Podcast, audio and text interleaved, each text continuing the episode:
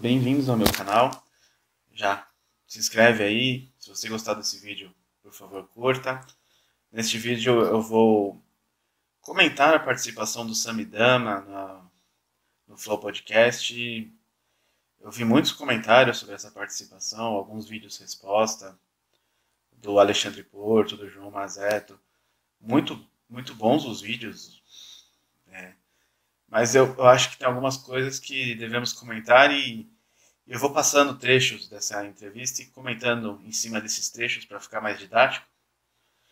Mas a princípio eu gostaria de parabenizar o Sam Midana pela entrevista, foi uma ótima entrevista, muito explicativa, muito conclusiva, inclusive sobre os posicionamentos dele, dá para deixar, para ficar bem compreendido a forma como ele se posiciona, no que ele acredita, no que, né, no que ele não gosta. E dá pra ver que, assim, essa briga que teve no Twitter, e eu sei como é, porque realmente quando a gente se junta é extremamente chato, né? O exército de adolescentes no Twitter enchendo no saco de uma pessoa não é legal. E, e, e, se vê que ele ficou extremamente assim ofendido com essa situação, podemos dizer assim. E é uma pessoa que acredita que os títulos fazem uma grande diferença. E completamente errado não está. Uma pessoa que tem a quantidade de título que ele tem, burro não é, incompetente não é. Não é mesmo? Mas também não, não acho que dá para ter essa certeza toda sobre a pessoa só por causa de um papelzinho na parede. Né? Mas a entrevista foi ótima. A condução do Monark e do Igor foi excelente, perguntas muito boas. Inclusive as perguntas do, dos seguidores foram boas. É isso, eu vou passar aí um trecho e eu vou comentando em cima desses trechos. Eu cortei alguns trechos do vídeo e eu deixei completamente fora de ordem para ficar mais didático. E eu gostaria de começar pelo, pela parte mais tensa do vídeo, talvez, que é a parte da treta. Então, eu não pretendo tretar, não, não vou me exaltar, não vou usar palavras de baixo calão. Tenho todo o respeito pelo Samidana, tenho todo o respeito pelas instituições onde ele estudou e onde ele dá aula. Tenho minhas discordâncias, sim, mas com todo respeito. E é claro, se você quiser pular essa parte, pode pular, mas eu aconselharia não pular, porque talvez algumas informações que eu vou passar aqui sejam novas para muitas pessoas. E, e, a forma com que ele fala da escola austríaca demonstra que com certeza para ele serão novas. Duvido que ele vá ver, mas Sami, se quiser ver, quiser contratar um assistente, tamo aí. Ela não é tão mais suscetível. E o negócio da escola austríaca ou do socialismo, eu lembro muito de uns caras que eu mais gosto. Vejam a série dele, que é o Carl Sagan, que é um Sim. físico. É, Cosmo, puta, né? é Cosmo, é, é linda a série. Sim. E tem um conto dele no livro, que é um dos que eu mais gosto, que chama é, Os Demônios que Assombram a Ciência. Alguma, não, Os Demônios que Assombram a Humanidade, a Ciência Vista como uma Vela no Escuro. E um dos contos é o dragão em minha sala. Eu falo, gente, tem um dragão na minha garagem. Um dragão na minha garagem. Vamos ver o dragão? Falo, Como tem um dragão? Vocês descem lá, não tem dragão. Eu falo, não, não. É que esse dragão é invisível. Mas ele solta fogo. Porque eu falo, o conto fala, tem um dragão que solta fogo em minha garagem. Aí você fala, então vamos medir. Vamos medir para tá? ver se tem o quente. Aí não acha. Ah, não, é que o fogo dele é diferente. E para cada desculpa, cada coisa tem desculpa.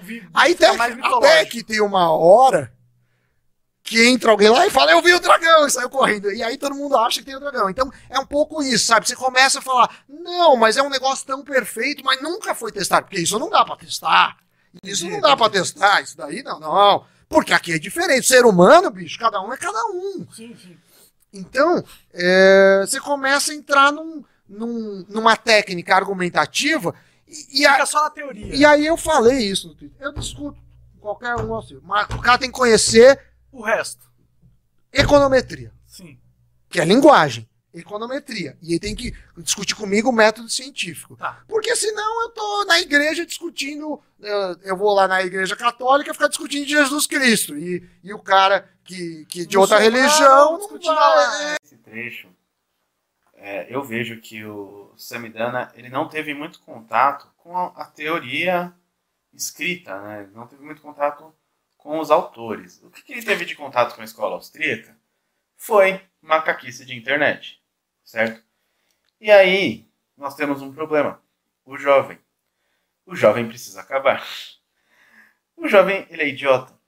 Tá? Não só o jovem seguidor de escola austríaca, e boa parte deles daqui a seis meses estarão seguindo outra nova moda e daqui a um ano nem lembrarão da escola austríaca, mas o jovem em geral, o comunista, o conservador, o jovem ele é idiota, ele faz besteira, ele fala besteira. O jovem é uma pessoa despreparada, ele é jovem, ele não tem experiência. Então, grande parte é, dessas hordas de ANCAPs que saem quando um famoso fala uma besteira e já vão com pedras nas mãos, atacando, eles prestam um grande desserviço né, ao libertarianismo, ao anarcocapitalismo e à escola austríaca. E aí eu chego no ponto principal de, desse trecho. Você vê que o Sami não tem uma divisão clara entre libertarianismo, escola austríaca e anarcocapitalismo. Porque todos os seguidores que ele conhece provavelmente são os três, a maioria do povo da internet é os três, eu sou os três. Mas você tem divisões. Então, quando ele fala da escola austríaca, ele está criticando o anarcocapitalismo. Ele não está criticando a escola austríaca nesse trecho. Certo? O que ele critica da escola austríaca aqui é a necessidade que ele vê de comprovar a ciência através do método científico, que, como para ele não tem o método científico, não é ciência. E eu já vou tratar disso. Mas primeiro eu gostaria de tratar da divisão entre anarcocapitalismo, libertarianismo e escola austríaca. A escola austríaca é uma corrente de pensamento filosófico e econômico, certo? Ela surgiu para rivalizar em muito com a escola de Frankfurt, que é a grande grande centro de produção marxista, né, nessas áreas. Então, você tem como grandes destaques da escola austríaca, muito antes de existir libertarianismo ou anarcocapitalismo. Libertarianismo, eu me refiro ao libertarianismo atual, libertarianismo baseado na ética libertária, não os, os franceses, os anarquistas franceses de mais de um século atrás, porque eles não eram pautados na ética libertária, apesar de também se chamarem de libertários, mas eles eram socialistas libertários. Estamos falando de libertários voltados na ética libertária. O anarcocapitalismo, certo? Ele é a defesa de uma sociedade pautada em trocas voluntárias e ele é totalmente compatível com o libertarianismo, que é a defesa da ética libertária. A ética, da liber... a ética libertária é a ética da propriedade privada. Você tem algumas derivações da ética, como a ética argumentativa europeana, você tem uma derivação dogmática e utilitária chamada de PNA, que é princípio da não agressão, que é utilizada por Hofbauer, e que também você pode chegar a essa ética, você tem, a, você tem outras derivações, como a de Kinsella, você tem a derivação ética de Van Dum, a mais utilizada ainda é a ética argumentativa europeana, tem algumas teorias surgindo sobre novas formas de derivar a ética. Eu ainda sigo a ética argumentativa europeana. Assim que me apresentarem algo melhor, eu posso reconsiderar. No início do século XX, a escola austríaca ela surge mudando completamente o cenário na economia. Então você tem a teoria subjetiva de valor, você tem a preferência temporal, você tem a praxeologia, você tem o individualismo metodológico, você tem os males investimentos, que são parte da teoria austríaca de ciclos econômicos. Você tem a própria teoria austríaca de ciclos econômicos. Então tem toda uma rede de trabalhos que influenciaram toda a teoria econômica do século XX, que é intimamente ligada à escola austríaca.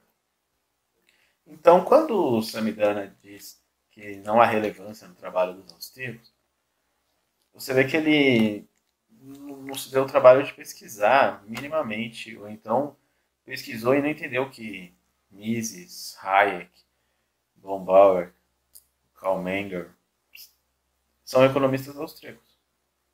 Então, sim, há uma relevância. São economistas importantes. Você tem o Schumpeter apresentando a teoria dos ciclos econômicos, e ele é um pré-austríaco. Você tem uma série de trabalhos que revolucionaram a economia e, inclusive, muitas das coisas que o Samidana diz são totalmente compatíveis com a escola austríaca. E no final do vídeo eu fiz um apanhado de diversas análises seguindo.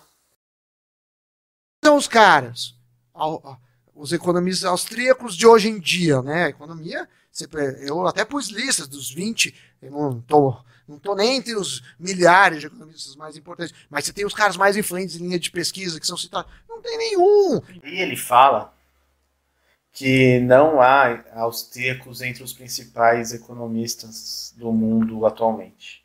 Tome.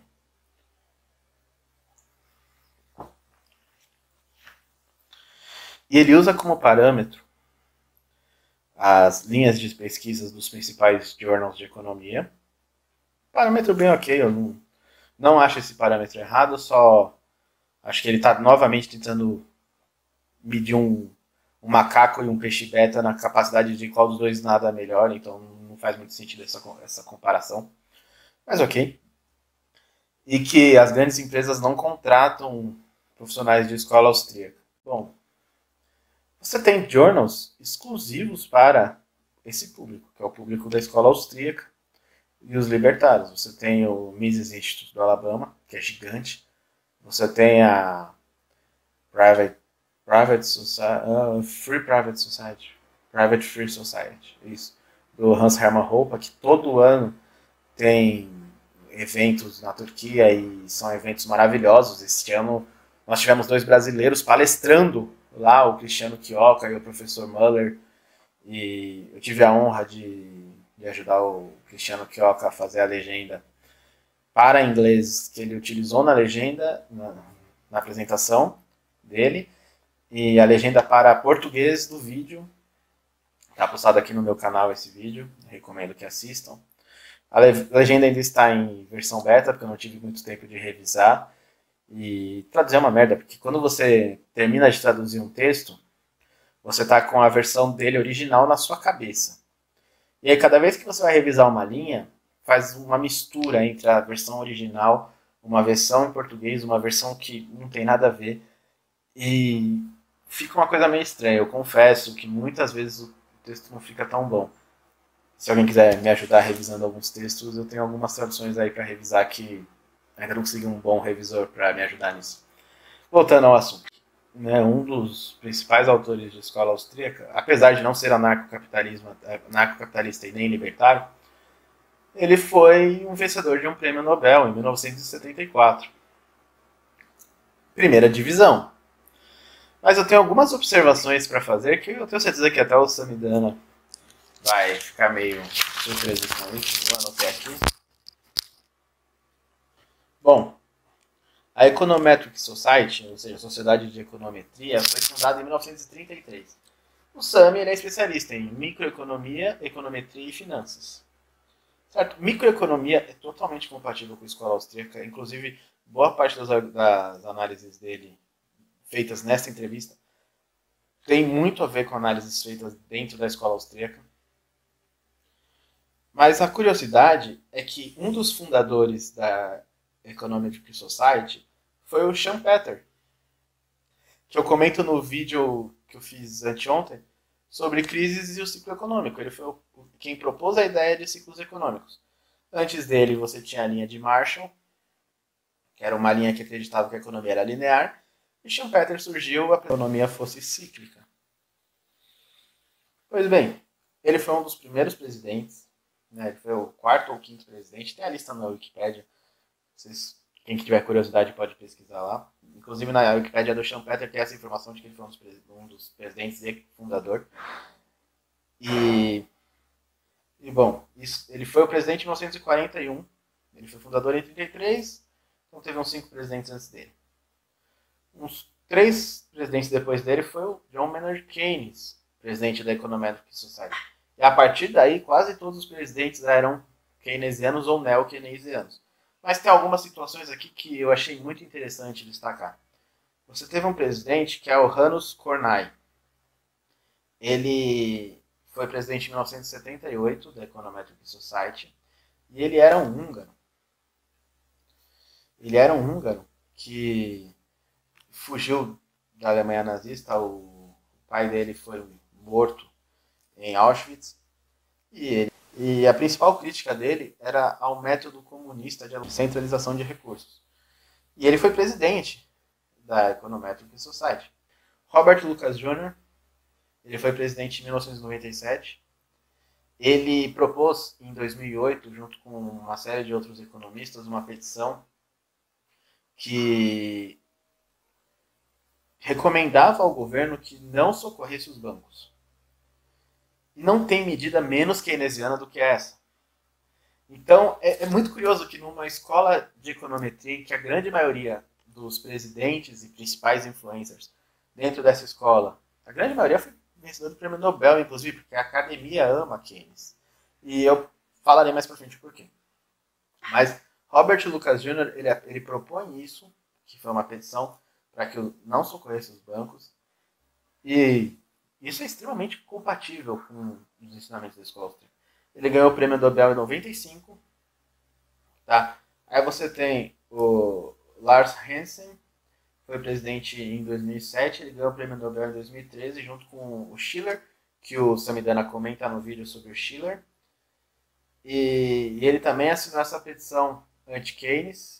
Não tem nenhum. Então, quer dizer, tá todo mundo errado, só você o certo e cada um é cada um? Tá. É a mesma coisa. Você tá com dor de cabeça, pode ser que a, a aspirina, pode ser que o Doril sirva ou não, mas estatisticamente você age. Então, se não, a gente não faz nada, porque eu não posso ter padrão de nada, porque quer dizer que cada um é cada um. Sim. Então você não faz nada. Então eu acho que é um pouco de inocência, e, de, assim como você tem o, o comunista lover com, na juventude, você tem o libertin que pode ficar Talvez até os 20. Sejam é, dois lados da mesma moeda, né? Sim, cada um para um lado. Cada um para um lado. Mas quando eu falo isso, e eu falei, eles ficaram muito bravos. Entendi. Porque eles se odeiam. Sim. Mas os opostos, às vezes, eles são muito Tem parecidos. Né? Mas o que, que eles têm em comum é que os dois é, não, é idealístico demais. E não usam método científico. Não usa método científico, porque fica, fica no negócio. Ah, você usou espandar, você usou adiome. Você... E pelo menos os comunistas a gente já teve uns testes que é, a gente sabe que deu errado. É, austríaco não, não tem, não tem. E fica muito fácil falar o mundo seria perfeito. Mas tá, e como que a gente faz a transição? A gente baixa uma coisa. Assim, é um negócio que, que é muito. É, é, me parece muito mais um papo de, de bar. Né? Do que porque a opinião todo mundo Mas é legal, é legal. Eu é legal, é, é legal, leiam isso, sim. mas não achem que é não isso. Que, só nisso. Não, isso é. não faz economista. Claro, claro. Entendi. Assim como você lê sobre homeopatia não te faz médico. Com certeza, isso é o socialismo dizendo que são ambas ideologias. Eu discordo de que são ideologias porque uma ideologia ela tem um ideal. Tá? Então o ideal socialista é você ter o, a tomada dos meios de produção pelo proletariado e, ao final, a extinção do Estado, que, segundo os socialistas e os comunistas, o Estado seria a, mecanismo de exploração da força de trabalho pela burguesia. Não é o nosso caso, não é o caso dos libertários, não é o caso dos neocapitalistas. E aí você nem está se referindo à escola austríaca, porque você está totalmente fora do escopo de economia e filosofia. Mas voltando ao que você fala, não é uma ideologia porque não é um ideal. Certo? É um estudo sobre a ação humana e uma proposta de interações sociais, conexões, é um tecido social. Então, quando você compra a pipoca do pipoqueiro que vende na porta da escola, você está fazendo uma troca voluntária. E essa troca não tem um, um aparato coercitivo de intervindo e cobrando taxas e tudo mais. Então, toda vez que esse tipo de relação acontece, há ali uma relação narcocapitalista. Veja, nós não estamos falando de geografia, não é um território. Tá? Aí você chega aos ideais. Tá? Existem ideais de secessão, buscar um território em que essas relações sejam a base da sociedade e tudo mais. Mas enquanto relações sociais pautadas em uma ética, você não pode dizer que é uma ideologia. Porque se você diz que é uma ideologia, você está negando a validade da ética, você está negando a validade do axioma. Então, se o axioma é inválido, prove. Se a ética é inválida, prove. É simples. Ah, mas não tem como você reproduzir em laboratório. É muito mais simples do que uma ciência que você uma ciência falseável. É muito mais simples porque você não precisa ter os instrumentos, você não precisa estudar um método. Não, você só tem que entender a ética e falar, olha, tá errada neste ponto. E se estiver errada, se estiver errada, você refutou a ética e tudo bem. Você vai ter uma série de pessoas correndo desesperadamente para estudar essa nova formulação de teoria de propriedade privada e de alocação de recursos de forma racional, mas tudo bem. Se o axioma da ação humana é inválido, você não tem dificuldade em provar que ele é inválido. Não é? Só que aí que está o brilhantismo de Mises, que baseia a impossibilidade de, de se contestar o axioma da ação humana na contradição performática. Mises aproveitou disso. Então é o seguinte: você vai provar que a ação humana, que o axioma da ação humana é inválido. O que o axioma da ação humana diz? Humanos agem segundo suas próprias razões. A ação humana é imprevisível. Eu vou provar que a ação humana é previsível. Como? Agindo segundo suas próprias razões. Você confirmou o axioma. Entendeu? Então você cai em contradição. Você pode falar não, sim. Você cai em contradição.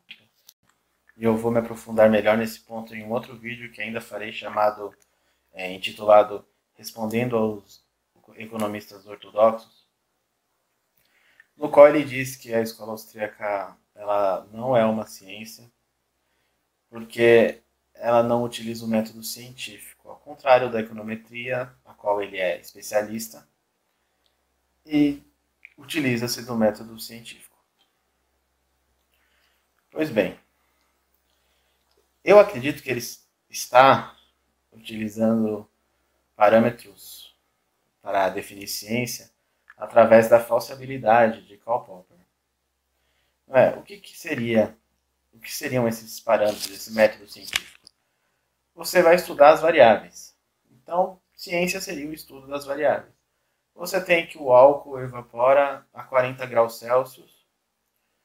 E é lógico que são exemplos. Nem vou me dar o trabalho de pesquisar quantos graus o álcool evapora, também, se não for isso, tô nem aí.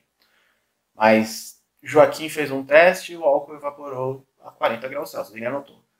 O álcool evaporou a 40 graus Celsius. O Tadeu fez o mesmo teste, só que em outro local, e o álcool evaporou a 37 graus Celsius. Então aí você teve uma, uma variação. O que, que é a falsibilidade? O estudo do porquê que houve essa diferença. Então, se você vai reproduzir o estudo no laboratório, você vai pegar o Joaquim, vai até o laboratório do Tadeu e vai falar: Bom, Joaquim, o mesmo estudo que você fez aqui, o álcool evaporou com outra temperatura, vamos descobrir por quê.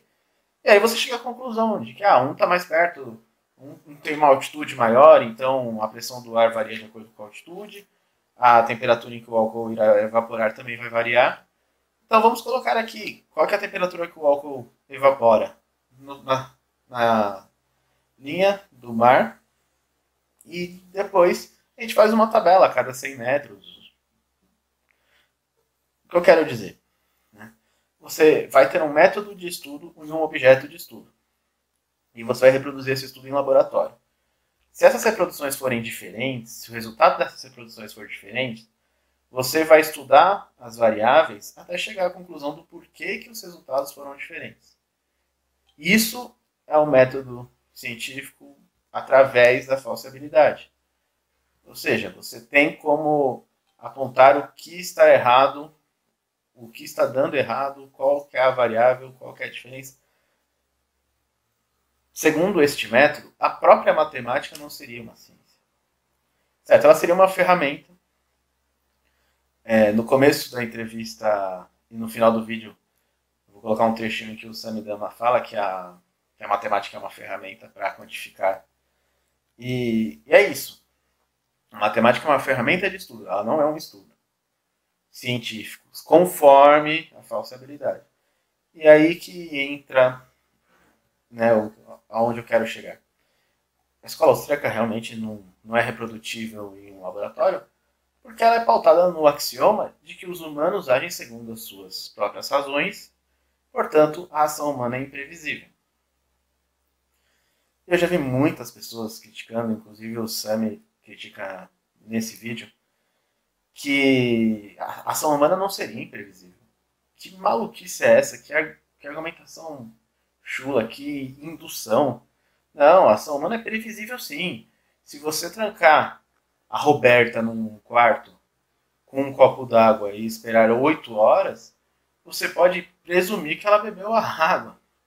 Porque você sabe que a Roberta é um ser humano, seres humanos bebem água, oito horas é um período em que alguém pode ficar com sede.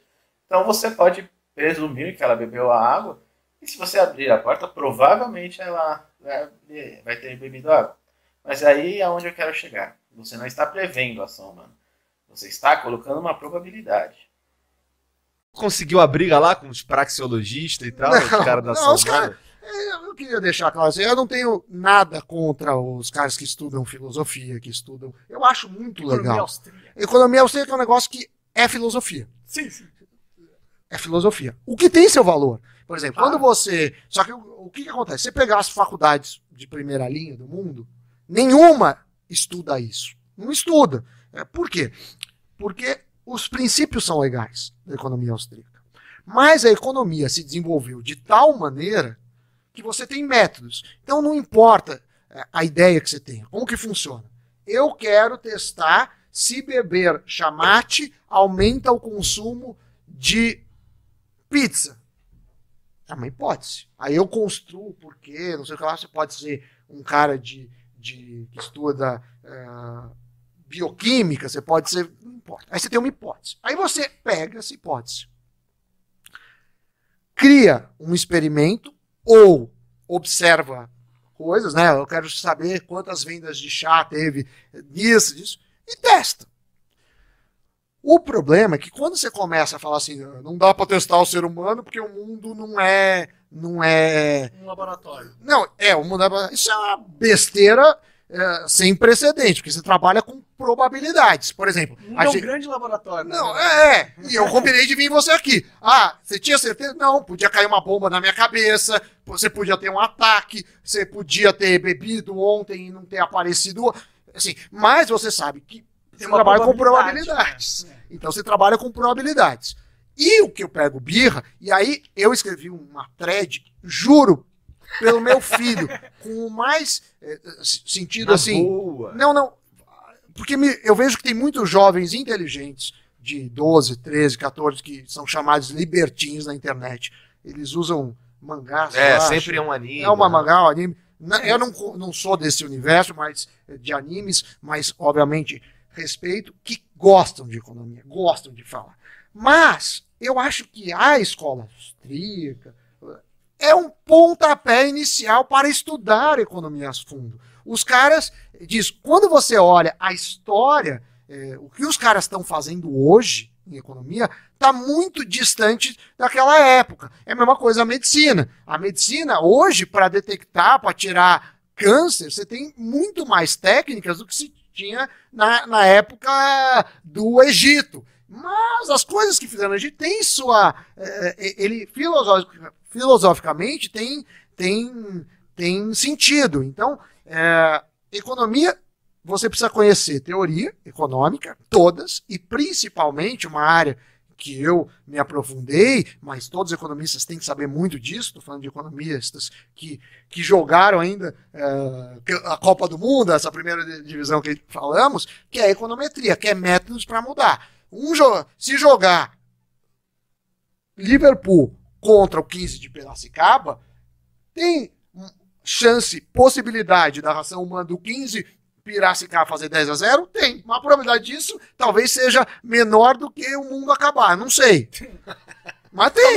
Mas pode acontecer. O, os caras ficaram com uma doença, apareceu lá. Eles cont... Pode vir um cometa que a gente não viu. É, a bola, a bola mudou, sei é, lá. Um cachorro, não sei. Tudo pode acontecer. Mas não é a mesma probabilidade. Então esse negócio, ah, é, parece aquilo que eu falei, ah, não, o meu caso é diferente. Ninguém acha que você vai acertar em todos os casos. Mas você não precisa acertar em todos os casos. O, o que eu falo na Globo, e depois, então eu fiz esse bolão, aí na durante a Copa do Mundo, eu falava no Jornal da Globo os palpites, depois a gente fez um quadro no Sport TV que eu apostava com os comentaristas e ganhava fácil. Então, quer dizer, o meu modelo erra muito de futebol, mas erra menos que os comentaristas. Então já é bom pra caralho. A praxeologia, ela tem o seu fundamento principal no axioma da ação humana, que é a imprevisibilidade da ação humana e o seguinte Argumento: os humanos agem segundo suas próprias razões. Quando um econometrista ele quer avaliar a escola austríaca pelo método científico da falsibilidade, ele está querendo avaliar um macaco competindo contra um peixe, né? Quanto a capacidade de nadar. Está completamente fora de contexto. Neste caso, se se ciência é somente o que é reprodutível em, em, em laboratório, através do método científico, neste caso a escola austríaca não poderia ser considerada uma ciência mesmo, mas não é. Existe uma série de ciências que não são reprodutíveis em laboratório. A própria matemática, como eu citei um pouco antes, o próprio Roupa utiliza como exemplo. Mas você tem física quântica, não dá para reproduzir em laboratório. Você pode reproduzir probabilidades em cima da física quântica, mas a física quântica em si você não vai reproduzir em laboratório. Você, psicanálise, você não pode reproduzir em laboratório. Cada mente é uma. Né? Você tem alguns indícios, você vai tentar entender as complexidades da mente, mas cada mente é uma, cada ser humano é único, cada ser humano tem experiências únicas e é extremamente complexo o estudo disso para você colocar isso numa fórmula de 2 mais 2 igual a 4 e numa luzinha e falar, olha, sempre que você somar 2 mais 2 será igual a 4. Não. Inclusive, as pessoas podem reagir de formas diferentes. E aí que está o fundamento da escola austríaca. Nós temos que a praxeologia ela é uma ciência a priorística. Ou seja, ela é baseada num axioma e todas as e todas as conclusões partem desta premissa. Esse axioma é uma verdade necessária, ou seja, se esse axioma for comprovado como inválido, você refuta a escala austríaca. Mas muita gente tenta e ninguém consegue, porque. Bom, para começar, para refutar, para dizer que os seres humanos não agem segundo as suas próprias razões, você não pode agir e e se você não vai agir, você não consegue refutar. Mas tudo bem, voltando ao vídeo. Isso foi, foi um juízo sintético a priori. Ou seja, como premissa, como pedra fundamental da ciência econômica, Mises colocou é, esse axioma de forma que ele não varia no tempo e no espaço, ou seja, humanos sempre agiram conforme suas próprias razões, eles sempre irão agir conforme suas próprias razões. A ação humana é imprevisível e sempre será imprevisível. Que é isso? Por que, que é um juízo sintético a priori? E por que tem que ser perene? Porque você não irá fazer observação disso. Não é? Você vai partir dessa premissa. Partir dessa premissa para quê? Para fazer as suas observações. E aí, Samidana, aí você encaixa a econometria. Não antes. E mais para frente eu posso explicar o porquê que você não pode colocar os cálculos acima deste axioma. Mas a partir daí você coloca a econometria. Você consegue se aproximar, sim, de previsões da, da ação humana, mas você não consegue prever a ação humana. Você tem uma população de 7 bilhões de pessoas no planeta Você pode ter um computador quântico. Você não vai colocar um software nesse computador e dizer: olha, dia 14 de abril de 2020, às 14 horas, o Abdul Solaini, que mora em. sei lá que caralho que ele mora, vai criar um, um, um, um método de gerar energia sustentável que vai revolucionar a tecnologia. Mas você pode, através, obviamente, de cálculos, falar: bom, nos próximos anos chegaremos a uma tecnologia de economia sustentável que vai revolucionar a tecnologia. Entenderam a diferença? É por isso tá, que muita gente contesta fora de, fora de, totalmente fora de contexto, mas muitas pessoas contestam essa afirmação de que não se pode prever a ação humana, achando que, ah, eu posso prever a ação humana. Eu conheço o Kim, o Kim é São Paulino. Vai ter um jogo do São Paulo e o Kim sempre vai a jogos do São Paulo. Então eu posso presumir que ele irá para esse jogo do São Paulo. Primeiro, você está presumindo, você não está prevendo.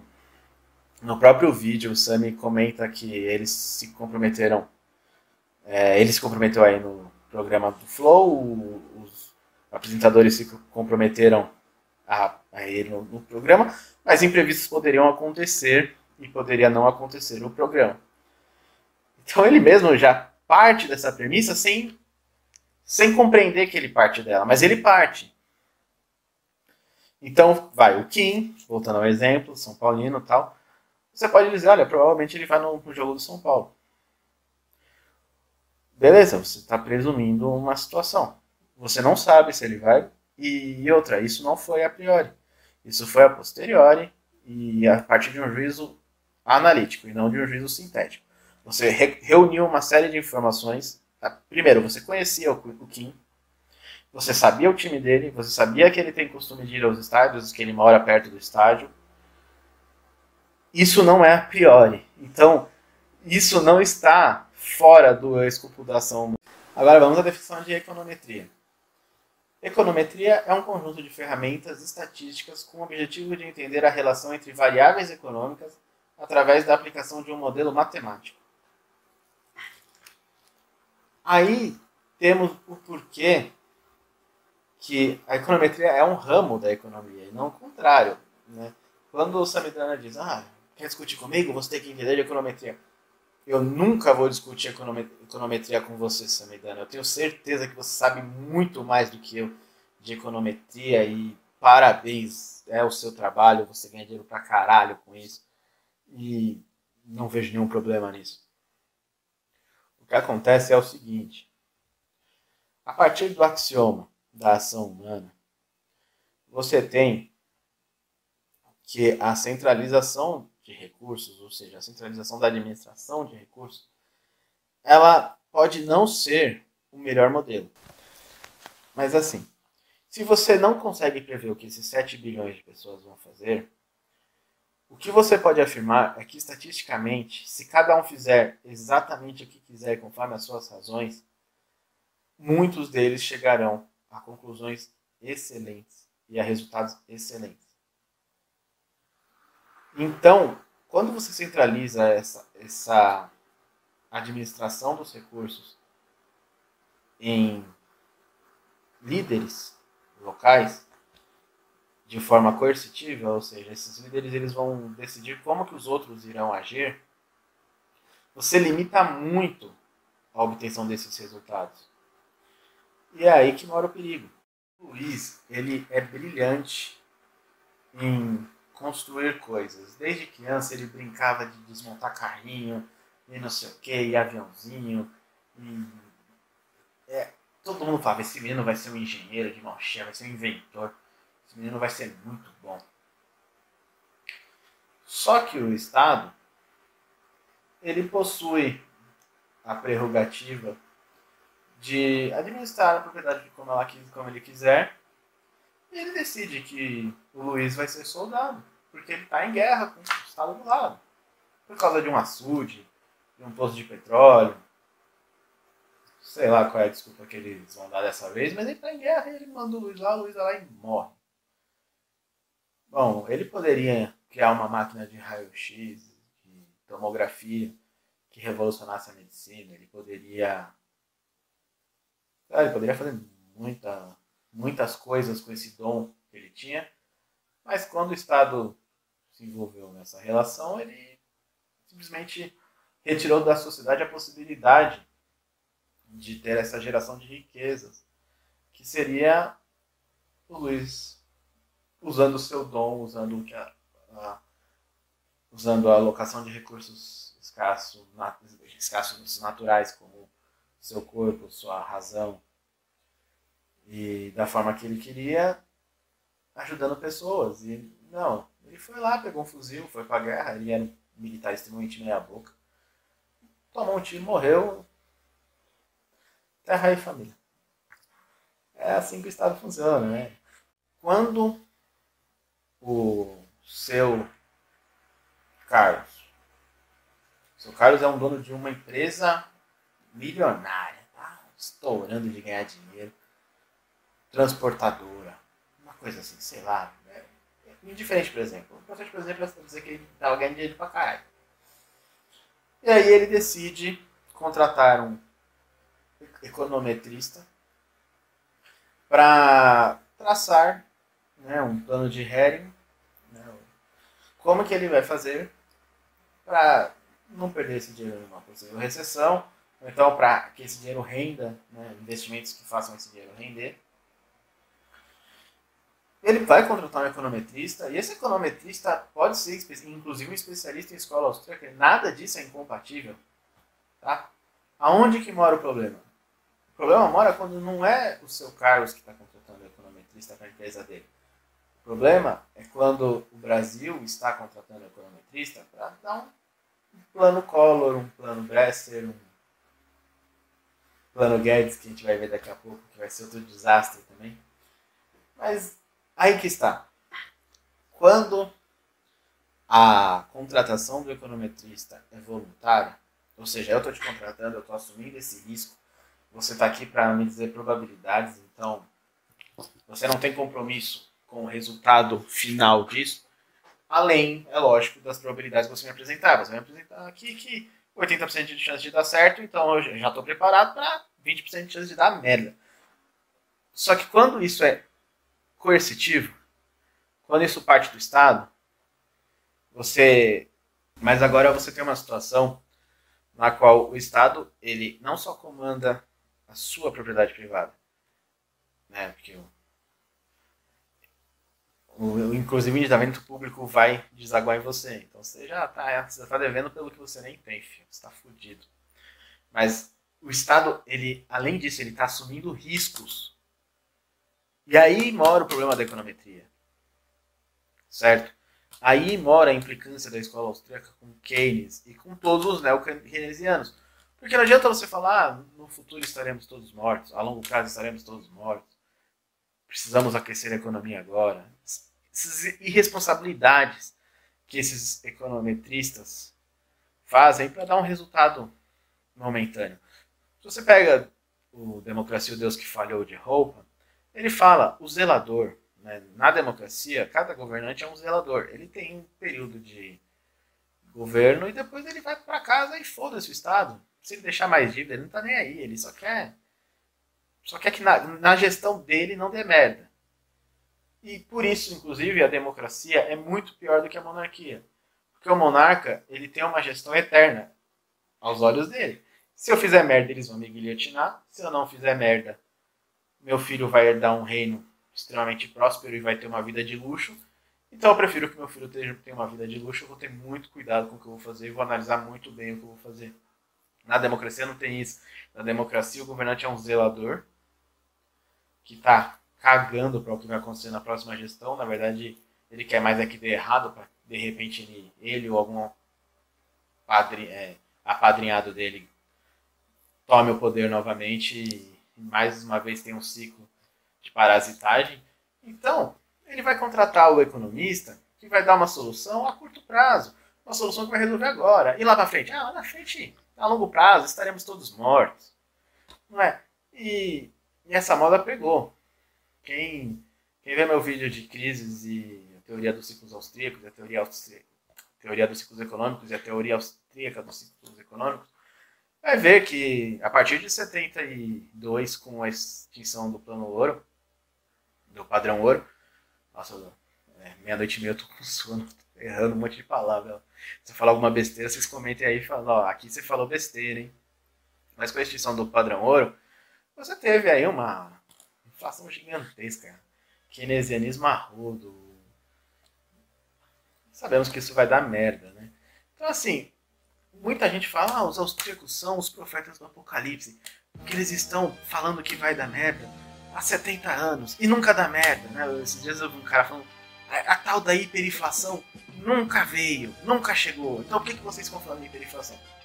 Cara, o austríaco é aquele cara que assim, ele avisou, olha, vai dar merda.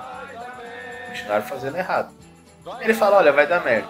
Se você perguntar o porquê, ele não vai falar, olha, porque agora, em 1960, vocês fizeram isso. Vai falar, cara, vocês estão fazendo merda desde lá. Ah, mas nós temos é, computadores, é, inteligências artificiais que fazem cálculos complexos e que conseguem chegar a estatísticas aproximadíssimas. Vai dar merda. Vai dar merda. Tá imprimindo dinheiro, tá brincando com o futuro. Tá, por isso que só voltando com o negócio do, Liberty, eu, eu fiz a thread tentando dar caminhos para as pessoas que procuram isso, que podem ter outras pessoas que não querem ser economistas. É, mas, assim, pô, um cara mais velho, que talvez na minha, na minha, quando eu tinha 20 anos, não tinha gente falando. Com certeza os caminhos. não tinha. Eu estava muito perdido. Eu acabei errando e acertando, assim, mas meio perdido, eu não sabia direito o que fazia um economista. Fui gostando, mas assim, não tinha, quando eu entrei na faculdade... Não tinha a visão completa da parada. Nem 20%, assim. Como ninguém normalmente tem essa é, idade. mas é uma, é uma decisão que, que mudou minha vida, que vai mudar a vida de muitas vezes. Hoje, acho que cada vez menos a faculdade é importante, né? Eu também, eu também assim, acho. Mas eu acho que ainda é importante em algumas eu áreas. Eu acho que a educação é importante sempre. sempre. Mas... Ah aonde você vai pegar a educação. Isso. É, Sim. tem muita facudadezinha aí no Brasil que, que é pior, paga, é. você não aprende nada. É melhor ficar no YouTube. Um pedaço de... Eu não preciso acertar todos. Se eu acerto menos para jogar na seleção brasileira de futebol, você não precisa ser melhor que o Neymar. Nem sei se hoje ele é o melhor da seleção. Se você for melhor do que o Tyson, que foi foi escalado para a última Copa, que é um jogador meia bom, você, você já tem que estar tá lá. Uhum. Então, assim, os modelos não precisam ser perfeitos. Claro, claro. É, se eles... E você acha que no negócio do, da, é, da economia austríaca eles têm uma, uma puritanismo? Não, eu acho que, primeiro, eu não conheço economistas austríacos, principalmente da internet, brasileiros, que dominam ferramentas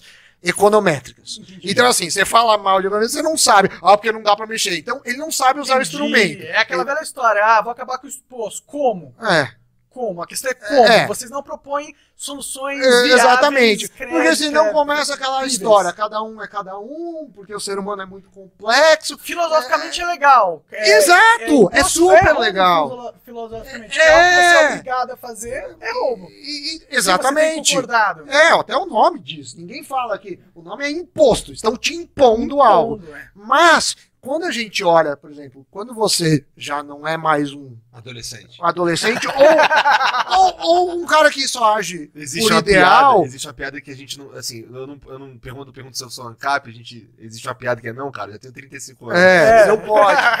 O, mas não, a gente mas, gosta deles. É. Não, eu acho eles legais e eu vejo mérito em tentar conhecer as coisas. E assim como você tem ideologias de esquerda, o cara que é comunista, muitos comunistas, muitos socialistas, pelas porque eu entendo, eu nunca fui socialista, nem na minha adolescência. Mas eu entendo o cara que vê injustiça social, um cara passando com um carro de um milhão do Você lado entende do de onde vem que... aquele sentimento, né? Aquele é... sentimento, porra, é injusto. É injusto, porque ele é um ser humano de mesmo valor. Existe social. essa ideologia, existe isso, mas os dois são ideologias. Porque a hora que você não testa, não usa métodos científicos, vira só papo filosófico. Então, quer dizer, precisa sair disso. Agora, liberdade econômica. Por exemplo, tem um ranking que chama Ranking de Liberdade Econômica. Então tem um instituto que mostra, eu até postei isso outro dia no Twitter, quem está nos assistindo, olha lá.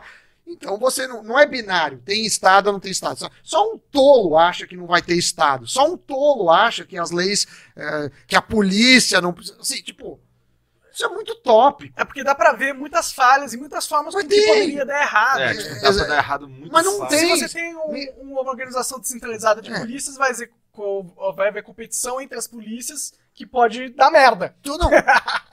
E, e aquela história, uh, tem problemas, mas assim, existe graus de liberdade econômica e países com mais liberdade tendem e têm um desempenho melhor. melhor. É. Mas e nenhum desses tem ausência de. Né? Precisa. É. Liberdade de expressão. Por isso que eu gosto bastante do, dos anarcocapitalistas. Eu acho, eu mas. Acho que eu, eu eles, acho que eles, é. Pelo menos eles, eles é, incentivam o sentimento necessário. é, mas, mas esse negócio de ficar. Você fez um espantar, você fez Tá, então ah, me mostra entendi, que, entendi. que você, você fez algo. Tá bom. Fica Se um de vocês tiverem. É, é muito de discurso de técnica de debate, de debate. Que, no, que nos Estados Unidos é feito para criança, do que coisa. Tá, se você tiver. É, eu não tenho. Se tiver câncer. Se tiver câncer você vai pegar o cara que é mais famoso ou não? Então é um argumento por fama. Porque o que, que prova que esse cara é melhor? É. Então, quer dizer. Eu vou pegar o cara com mais índice de sucesso. Não, você não tem. Você sabe o famoso. Você sabe. Você não consegue julgar tecnicamente. Psicólogo. sim. Não há, os caras não gostam de abrir. Não gostam. É difícil você perguntar para o médico. É, ele, é, não, ele não é um você me dá o seu rating. Mas seria bom se fosse. É. Mas assim, vamos supor um. um... E tem uma questão de, de, Então eu acho que assim, é interessante, mas isso não é economia. Economia é outro bicho. É interessante com a filosofia. E aí começam. Aí fica uma discussão infantil. E aí começam a te atacar, e assim, minha hora é cara, eu não tenho paciência. E eu não devo satisfação. Eu posso bloquear claro, quem eu quiser, claro. eu posso responder o que eu quiser, eu posso mandar a merda, eu posso falar que o cara despreza. Posso. O câncer que ele dá é outra outra análise praxeológica que ele faz. Vou repetir as palavras dele. Se você tiver câncer, você vai pegar o cara que é famoso por curar câncer ou um qualquer um para te, te curar, te tratar. Veja, não é a priori. Você tem informações sobre o médico que tem. Primeiro você tem informação da doença que você tem, você sabe que é câncer. Você tem informações sobre o médico que que é famoso por curar câncer. Você tem informações sobre outro médico que é qualquer um. Certo? Então, você pode calcular aí, e aí entra a econometria, a partir do momento que você coleta os dados, você pode calcular uma possibilidade de que 90% das pessoas escolham o médico que tem fama de curar câncer, mesmo que o valor dele possa ser mais alto, porque o valor é relativo e elas atribuem uma valoração, e aí eu não estou falando mais de preço, estou falando de, é, de valor relativo, não, valor subjetivo. E elas atribuem um valor melhor ao atendimento dele e acreditam que há uma possibilidade maior de que ele as cure. 10% provavelmente podem escolher o qualquer um, porque ou elas não têm medo do câncer, não têm noção da gravidade do câncer, ou elas sabem da gravidade do câncer e acham que não é um local perigoso, tem estudo suficiente para dizer que não, esse câncer é de boa, não sei o quanto isso é real, o que eu estou dando são exemplos de que como você não consegue prever a ação humana. Você não pode dizer que 100% das pessoas escolherão um médico famoso por por curar o câncer de diversas vezes, até porque pode ter um maluco nesse meio que vai escolher o outro simplesmente porque ele quer. Ou então você pode ter a esposa do outro. E ele vai falar, ela vai falar, cara, eu tô com uma doença que tem uma taxa de mortalidade altíssima. Se eu for morrer na mesa de cirurgia com um desconhecido ou morrer na mesa de cirurgia com o meu marido, eu prefiro que seja com o meu marido, porque eu, eu acho que, além de tudo, ele tem um componente da nossa relação para se dedicar mais na cirurgia, ou então porque eu quero mostrar para ele que eu, que eu confio nele e que se acontecer alguma coisa, ele deu o melhor dele. Sei lá, sei lá quais serão os motivos. Essa é a questão. Não, não dá para saber quais são os motivos. O que dá para dizer é, as pessoas agem. Então essas pessoas que terão câncer vão agir. Nem que seja, não vou operar com ninguém e vou morrer. Essa afirmação foi uma ação. Ficar em repouso até morrer é uma ação certo? Ah, mas ele não está agindo porque ele está em repouso. Ficar em repouso é uma ação. Certo? É uma ação racional. Você escolhe ficar em repouso. Você pode não ficar em repouso. Então é uma ação. E essa é a questão. Então, a escola austríaca não está refutada, Samidana, nesses argumentos. Você confirma ela o tempo inteiro. Inclusive, boa parte dos seus argumentos, que são bons argumentos, você é um ótimo economista, você se aproxima muito de conclusões austríacas e comprovadamente flerta demais com Chicago e os monetaristas, mas tudo bem, é o seu trabalho e, é isso. Quando você diz que a escola austríaca está errada, você diz, ah, meia dúzia de babaca enchendo o saco no meu Twitter falou besteira. Isso não é a escola austríaca. Esses caras, eles são seguidores da escola austríaca, eles não representam a escola austríaca. É a mesma coisa que você ouvir um fã do Backstreet Boys cantando e falar, porra, Backstreet Boys é uma merda. Você ouviu Backstreet Boys? Se você ouviu e continua achando uma merda, eu acho uma merda. Tudo bem, você pode falar. Mas se você só ouviu um fã cantando, você não pode falar do Backstreet Boys, não faz nem sentido. Pode, claro. Então, quer dizer, as pessoas acham que você tem obrigação, ah, porque você devia falar com com fulano. Eu não devia falar com ninguém. Você eu devia falar com quem você tem interesse. Exatamente. Se eu acho que o cara não agrega nada na minha vida, e se ele acha que eu não agrego, também é só não me seguir. Vamos concordar e discordar. É, tipo, eu não tô aqui pra ser o, sim, o sim. a minha única verdade. Se você não me concorda comigo, você é um idiota. E isso é uma coisa que você falou que é importante. Você quer discutir com alguém, sempre tenha respeito. Ah. Respeite sendo todos os seres humanos com o máximo de respeito que você pode ter por alguém. Agora, análise de mercado porque fala, é, as faculdades, é tudo um complô, as Harvard, MIT, Princeton, Yale, Stanford, Chicago, podia citar umas 40 aqui. Num, nenhum tem linha de pesquisa em economia austríaca. Nenhum. É um complô, porque eles vão dominar o mundo. Não é um complô. Tá? O que acontece é o seguinte: boa parte dos economistas que receberão mais serão contratados por, por governos, agências governamentais, empresas paraestatais, como essas multinacionais de telecomunicações, bancos gigantescos e montadoras gigantescas, empresas que utilizam a regulação estatal para barrar a livre concorrência. E aí elas precisam desses econometristas para traçar dados, inclusive prever ações do governo. E os que trabalharão para o governo para criar situações em que haverá uma maior impressão de moeda, um controle da inflação através de um aumento da taxa de juros, um spread aqui, não sei o que ali, lá, planilha de Excel, essas coisas. Aí é que está, é uma demanda, tá? Como essa demanda é bem maior do que a demanda por economistas que vão chegar para o cara e falar assim, olha, é melhor você economizar dinheiro, olha, é melhor gastar menos, é melhor você aumentar a sua preferência temporal e ter, uma, ter um caixa aí para o final do ano do que você gastar todo mês o caixa inteiro da empresa e no final, na virada do ano aí ficar sem dinheiro. De repente, né, essas premissas básicas da escola austríaca que chegam a conclusões econômicas é, importantes, porém é, conclusões lógicas, não são uma demanda do mercado de trabalho. O que não quer dizer que essa ciência seja inválida. Quer dizer então que os computadores já são capazes de fazer cálculos. Em pouco tempo os matemáticos estarão em extinção. Quem estará em alta serão os programadores que têm alguma noção de matemática ou de como programar matemática. Isso não significa que a matemática é inválida. Isso significa que o mercado de trabalho, né, nós estamos hoje na revolução industrial 4.0, 5.0, sei lá que ponto zero que é. Mas o mercado está sempre em ciclos e são ciclos novos se abrindo e, e já faz um bom tempo, desde os anos 70 que o padrão ouro acabou, então os econometristas estão com tudo desde esse período estão gerando uma inflação gigantesca no mundo inteiro. E essa inflação só será contida com uma alta preferência temporal, uma administração de poupança razoável. Ensinamento da escola austríaca.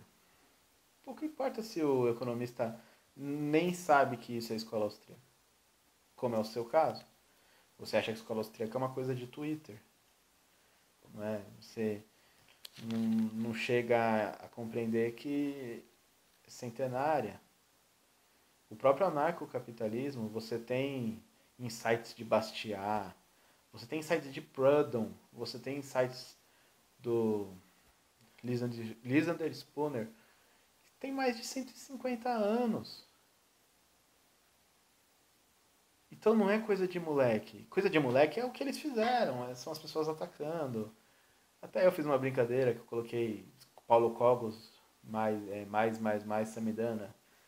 Uma brincadeira de Twitter também, não tem por que levar a sério. Mas você me bloqueou, então. Mas eu acho que é meio, é meio ridículo. É a mesma coisa que achar que o socialismo vai dar certo, que é um complô. Da, sabe? É, é muito tópico. Então, se você. Eu falei do Journal Finance, tem vários, vários journals, né? De political economic. Tem vários. O cara vai lá, escreve um paper, vê se é aceito. Não é. E, e, e valor de mercado. Quem que você acha que é a Amazon, que o Google, que o Facebook, que a Apple, que a Globo, que a Microsoft estão contratando de formados em economia? É o cara que é formado em economia austríaca ou é o cara que, que é um, um, orto, um ortodoxo que fez Harvard, MIT, Yale ou qualquer uma da Ivy League? É esse cara! E quanto ganha esse cara? Muito mais que ganha o cara de economia austríaca. Por que isso? Me explica, é valor de mercado. Sim, sim. Então é muito fácil ficar discutindo em mesa de bar. Mas eu tenho algumas, alguns argumentos para te propor sobre isso. Vamos? É, primeiro, você vai contratar um capitão que é, sabe navegar o oceano que você tá. Sim. Você vai contratar um cara, um capitão de escola austríaca, ele vai tentar implementar as ideias que não funcionam. Não, mas ele pode, se ele sabe quais são as falhas desse sistema, esse capitão pode ganhar muito dinheiro pode, e pode transformar tudo e pode ser um sistema melhor. Ele, ele é mais bem é, preparado. Verdade. De papel.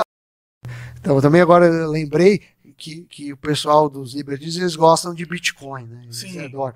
Você tem mais de mil moedas digitais, né? E eu gosto de tecnologia. Claro. Mas eu não acho que o negócio é preço infinito. Assim, ah, por que vai ter preço infinito? Porque é uma quantidade fixa, tá? Fusca amarelo de 1980 também é quantidade fixa e não é infinito. E você tem mil moedas. Se a gente olhar a história da internet, o BlackBerry, o celular BlackBerry, ele foi líder de mercado, era o melhor sistema de e-mail ele Sim. tinha o, o BBM. Todo, todo empresário, todo o, o Obama tirava várias fotos com o BlackBerry. O, o, WhatsApp, o BlackBerry já tinha, que era o BBM. Você mandava, quebrou. Interessante. O, o Yahoo, no começo da internet, o Yahoo era o principal buscador, não era o Google. Quebrou. Eu lembro de usar muito KD aqui ah, no Brasil. Agora cadê é. o KD? A Nokia, a Nokia de celular foi líder, foi pioneira com a Motorola. Quebrou. Então quer dizer, tijolo. Não, então quer dizer, o, o, o, Bitcoin tem um risco gigantesco. Tem muita gente que ganhou dinheiro, mas tem muita gente que eh, perdeu dinheiro. E a minha dica, como para tudo, cara, se você trabalha com comunicação, o que você vai ganhar mais dinheiro é com comunicação. Então, se você empreender, seja com a experiência do Minecraft, seja fazendo outro canal, seja a chance é muito maior do que num negócio que você não tem a menor puta ideia de como funciona. Aqui eu tenho um plano, controle, eu tenho uma projeção. Tem uma é, ideia não, e você tá sabe fazendo. os riscos, você já é, fez, é, você já sim. fez. Ah, não, porque o Bitcoin. Então, a ideia é disso. Não é por isso que você não vai usar o mercado financeiro. Use, mas use com parcimônia. A hora que você achar que você vai ficar mais rico no mercado financeiro do que trabalhando que você estudou a vida toda, estudar no sentido mais amplo, né? Que, que você sabe fazer. que você sabe fazer, algo de estranho. O, o cara ganha mais dinheiro no mercado financeiro do que o, o médico ganha fazendo medicina. Então, ou ele é um médico, é um médico muito ruim, merda. Ou ele, ele é um gênio desperdiçado no mercado financeiro. De qualquer forma, ele está mal alocado em tempo, né? Com então, certeza. então eu, eu comecei a ficar preocupado com o Bitcoin e avisei de bolha, que teve bolha e disso, porque eu vi as pessoas falando assim: se você não investe em Bitcoin, você é um puto otário. As pessoas vendendo assim, casas. É, a faxineira lá do, do, do, do escritório, ela, me, ela tava sofrendo bullying da outra faxineira que vendeu a moto do filho para investir em Bitcoin. Então, quer dizer, sofrendo cuidado. Bullying. É, tipo, vai ficar todo mundo rico, os bancos não deixam sim, você saber, sim. porque aí vai ficar todo mundo rico. Cara, eu tenho uma história na família de um. É, prima da. Tá, não é o caso, o tipo de parente, mas que ela vendeu o carro, pôs em Bitcoin, perdeu tudo. Não. e por isso que a gente tem que. É... Na verdade, ela pegou dinheiro emprestado, ela fez uma cagada. Isso é uma coisa que eu tento fazer. Isso é uma coisa que eu tenho que fazer que que é tentar ser conservador nas recomendações, entendeu? Assim, tipo, não vai tudo para bolsa, não vai dizer. Porque assim, você mexe com a vida das pessoas. Sim, pode entendeu? dar uma merda muito Pode dar grande. uma merda. Então eu acho irresponsável quem. Vender quem sonhos absurdos, né? é. E as pessoas adoram, né? Adoram, as pessoas eles Você vai, precisam, elas têm carência de sonhos. É, mas aí você vira o cara filha da é puta. você é um- é, é. Então, quer dizer, eu tento ser um cara que é o que eu faço na minha vida. Assim. Você quer ser um, um professor. E, e que é difícil ganhar dinheiro. É difícil pra caralho. Fazer sucesso é difícil pra caralho. Quer dizer que o ca... se você fizer tudo certo, você vai fazer sucesso? Não, você pode fazer tudo certo e por. E caiu um meteoro na tua cabeça. não, e mesmo assim, só, você- não, só, não, só não virar, só não virar. É, mesmo. é, às vezes, claro, você vai ser um cara bom, mas talvez, o- talvez o. Qual que é o maior youtuber? né? o Pi. Ah, O PewDiePie. PewDiePie. Cara, não sei se ele é o cara mais legal e tem todo o mérito de ser maior. Sem dúvida, ele é um cara bom. Ele não é um cara lixo. Mas. É mérito. Cara, não, o mundo tem um pouco de sorte, É, tem um eu- pouco eu de tenho- Tem gente time. que eu gosto mais do que eu gosto do PewDiePie. É, é, e muitas. e- e- mas ele faz mais sucesso. E tem os É. méritos, ele tem que ganhar por isso, não tem nada errado. Mas assim, é difícil você dar receitas de sucesso, né? O Sami vem a uma área que, que ele é muito criticado pelos palpites que ele dá na área de criptomoedas, mas eu acho que o que ele diz nesse vídeo, tá? E me entendam, tô- me refiro ao que ele diz nessa entrevista. Está correto, tá? Ele diz que é um ativo de risco e que ele não indica. Ele é um consultor econômico. Ele trabalha com isso. Ele não pode simplesmente palpitar sobre algo que ele não conhece, dizendo, olha, compra aí. Tem gente que está comprando e tá dando certo. Se tem gente comprando e tá dando certo, tem gente comprando e perdendo dinheiro. É assim que funciona as, cri- funcionam as criptomoedas. Tem muita gente ganhando dinheiro e tem muita gente perdendo dinheiro também. Nisso eu concordo com o Samidana. É, fazendo uma correção, ele disse que tem mais de mil moedas. Hoje já são mais de 5 mil moedas, incluindo moedas e tokens. É muita coisa, você pode ver no CoinMarketCap a quantidade. E assim, eu que já sou uma pessoa que está nesse mercado desde 2013, eu afirmo, a longo prazo é um mercado que só cresce. E se eu tivesse comprado tanto quanto eu gostaria em 2013, eu já estaria numa situação financeira muitíssimo melhor. Mas mesmo assim eu comprei bastante em 2013, então eu agradeço a Deus por isso. Quer dizer, receita, eu nem sei o que é Bitcoin. Mas assim, concordo com ele. O- na a parte que o Monark fala, ah, é, a amiga da minha faxineira, negócio assim, tava zoando a outra porque vendeu, vendeu a moto para comprar Bitcoin, perdeu tudo, não sei quem vendeu o carro para comprar Bitcoin. É, existem lendas urbanas de que alguns grandes players da Bolsa Americana em 29, é, um dos presidentes, sei lá, cabeças desse, de um desses grandes players, ele retirou todo o investimento dele dias antes do, do crash, que foi dia 24 de outubro de 29, porque ele estava engraxando o sapato e o engraxate recomendou comprar ações.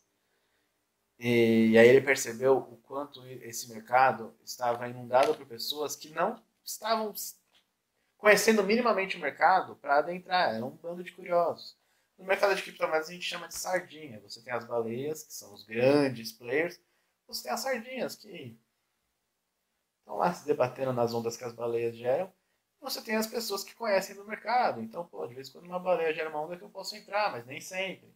Né? Nem, nem sempre vale a pena o risco. Pô, caiu bastante, vou comprar. Pô, não caiu tanto. É, então, é, pelo tanto que subiu nos últimos meses, acho que está na hora de vender. São análises que cada um fará conforme o seu bolso, conforme a sua necessidade, conforme o seu conhecimento. Mas eu acho que ele está certo em não sair por aí recomendando. Se você quer ganhar dinheiro com criptomoedas, se você quer conhecer esse mercado, estude. A Criptomaníacos, que é uma página, um, que é um canal de criptomoedas muito bom aqui no YouTube, ela está com todos os cursos gratuitos durante o período de quarentena do coronavírus. Entra lá e estuda, se prepara, conhece o mercado. Como que eu comecei, comecei nesse mercado? Lá atrás, lá atrás, começo de 2013, 2013 ou 2014, agora me pegou. Mas lá atrás, uma das corretoras estava oferecendo 5 dólares para quem se cadastrasse. Eu me cadastrei, não botei um centavo e fiquei com aqueles 5 dólares lá, operando, vendo como funciona. Opa, já entendi como funciona aqui. Olha, tem esse cartão da chapa, pedi o cartão. Aí o cartão parou de funcionar uns meses depois. Opa, mas eu vi como funciona. Ah, qual é a maior operadora? Na época a maior operadora chamava Poloniex. Peguei no YouTube, Poloniex, vi um monte de vídeo de youtuber explicando como funciona a Poloniex, fui lá, fiz trade lá, tal, made in trade, lending, não sei o que. O que eu quero dizer com isso? Não seja uma pessoa que põe o dinheiro onde não conhece. Ah, mas o mercado de criptomoedas está tá aquecido.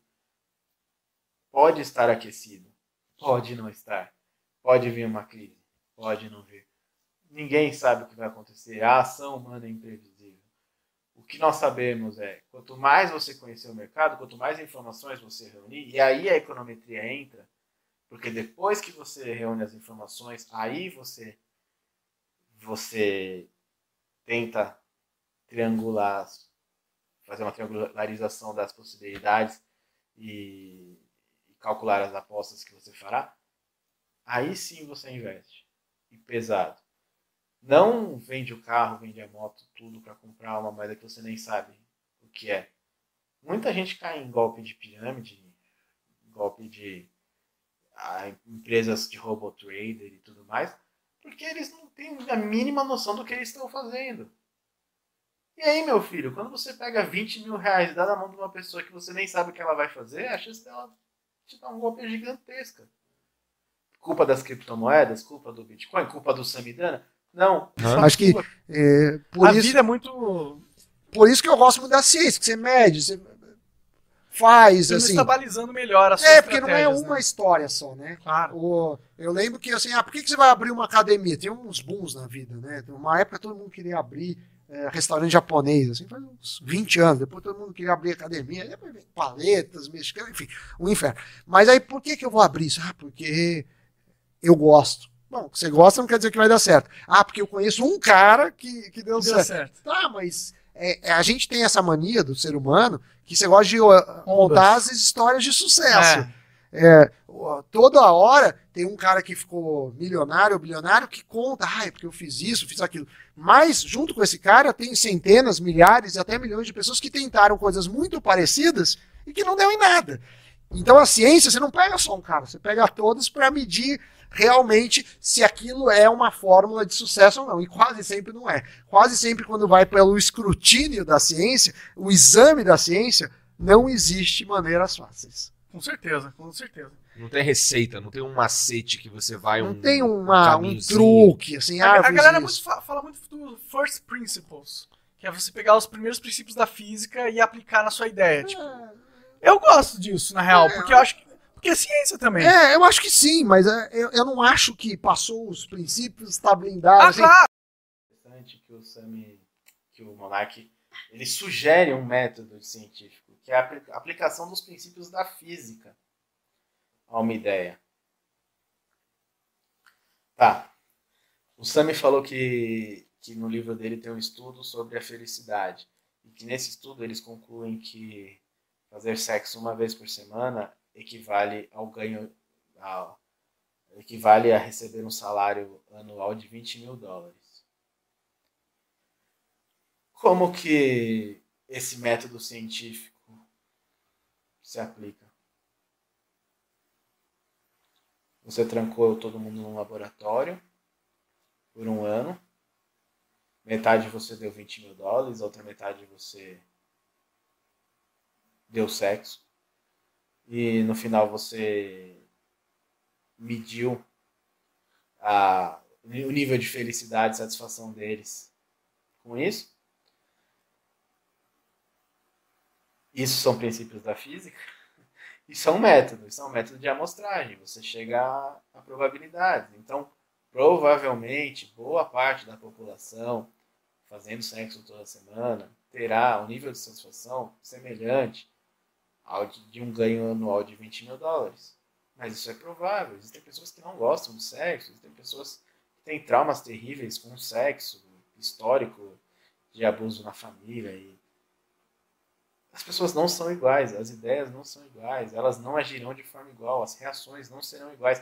Essa é a questão. É por isso que não adianta propor um método, um método científico para você estudar a ação humana. Você pode propor um método científico para estudar as, as informações obtidas para você ter probabilidades de como será a ação humana. E isso é econometria. Agora, a economia que é baseada no, na alocação racional de recursos escassos, alocação racional de recursos escassos, ela está intimamente ligada com a imprevisibilidade da ação humana. Porque se você puder prever a ação humana, você sabe o que, que, as pessoas falam o tempo inteiro. Isso é absurdo. Você Mas eu acho que, que o governo pode ter uma agência regulatória para multar, porque senão o cara fala que está te vendendo Uh, não sei quanto de, de internet e não entrega. E não é. mas aí não é só o trocar de operadora? Não, porque é muito. É, é, o custo é muito alto. O monopólio acaba formando Como assim? Como que você cria uma nova operadora no país? Tá, tá. Então, assim, uh, entendi. É, se é, tiver... Você tem. Assim, se a gente tiver a mercê de alguém, que alguém me ajude Alguns a. Alguns mercados, naturalmente, não vão caminhar para uma concorrência perfeita. Para um lugar que você tenha muitas opções. Isso no mundo inteiro. Então a gente tem quatro operadoras aqui. É, no mundo inteiro, cada país tem quatro. Não, não tem um país que tenha 120 operadoras. Não conheço é, disso. Então você não vai ter uma competição por preço. Mesmo com quatro, você já tem uma competição legal por uhum. preço. Mas eles podem é, te sacanear, seja na qualidade de serviço ou no atendimento. Podem todos ser bosta. Então né? precisa ter. pode se juntar e fazer uma. É, que é o que acontece no Brasil regulação. também. Muitas é, o cara. que é caro. É, a internet, pelo menos, eu, eu não sei, eu, claro que eu não sei como funciona a fundo, mas assim, eu acho que a internet, eu acho que tá pelo menos caminhando para um, pra um troço mais abrangente. Eu digo isso porque eu moro em Curitiba, eu venho para cá fazer esse, o flow e tal, mas eu moro em Curitiba, e lá onde eu moro tem um, por exemplo, eu acabei de me mudar. Aí eu usava a Copel, que é a internet lá do, do Paraná e tal. E agora onde eu moro não chega a Copel. Só não. chega lá o da NET, não sei o que, que são horríveis, eu não gosto. Mas tem lá um, um, local que é o Barigui Telecom, por exemplo. Que é uma fibra óticazinha lá deles, pequenininha ali, que para mim é a melhor de então, todas ali. Pô, então, aí precisa ver o sistema deles. Mas muitas vezes o Barigui Telecom usa a infraestrutura de outros para chegar ao sinal Sim, até lá. Então, quer dizer, então, quer dizer, quem que regula Mais se tá ok? Vez, né? Você faz toda uma salada aí de alguns conceitos. Mas eu acredito que não seja né, uma má intenção. Você, eu acho que você é uma pessoa extremamente sincera. A forma que você se expressa, pelo menos parece ser uma forma bem sincera. E aqui você fala que não conhece locais onde você tem muitas operadoras. Lógico, as principais são quatro ou cinco, mas você tem mais de 30, se não me engano. E o que acontece? Você fala que essas operadoras, essas operadoras elas podem te ferrar como consumidor. Então você precisa ter uma agência reguladora. Você precisa ter uma regulação, certo? Você precisa, você precisa ter uma forma, certo, de controlar essas operadoras. E você, como consumidor, tem essa forma. Qual que é a forma? É contratar elas ou não. Se você contrata uma operadora e você está insatisfeito com o serviço dela, você vai para a concorrente. Se ela também é ruim, você vai para outra concorrente. Se ela também é ruim, você vai para outra concorrente. Se não tiver mais concorrente, você acha que pode prestar esse serviço de forma melhor? Concorre com elas. Você já viu que o serviço delas é uma bosta. Você consegue concorrer com elas, você vai abrir, você vai ganhar dinheiro pra caralho. Agora, isso obviamente no cenário de livre mercado.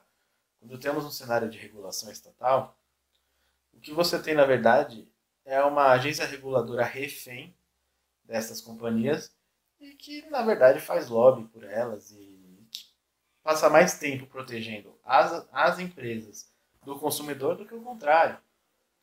Então, o atendimento da empresa é ruim, você reclama com a Anatel. A Anatel vai lá, olha, o seu atendimento está ruim, liga para esse celular aqui. Aí ela te liga. E aí o consumidor fala, nossa, que bonzinho. Ao invés de resolver como, deveria, eu tive que ligar na Anatel para a Anatel é, na verdade, o que as agências reguladoras fazem é terceirizar o setor de reclamações dessas empresas. E se houvesse um cenário de livre concorrência, você teria 30, 40 operadoras. Você, vai, você teria operadoras que não funcionam em determinado bairro, porque não tem infraestrutura ali, mas funcionam em outro. Então você contrataria a que funciona melhor nos bairros que você, que você convive. você teria operadoras mais caras que funcionam em todos, porque elas contratam banda larga da antena, estrutura das outras, justamente para oferecer esse serviço de abrangência de território.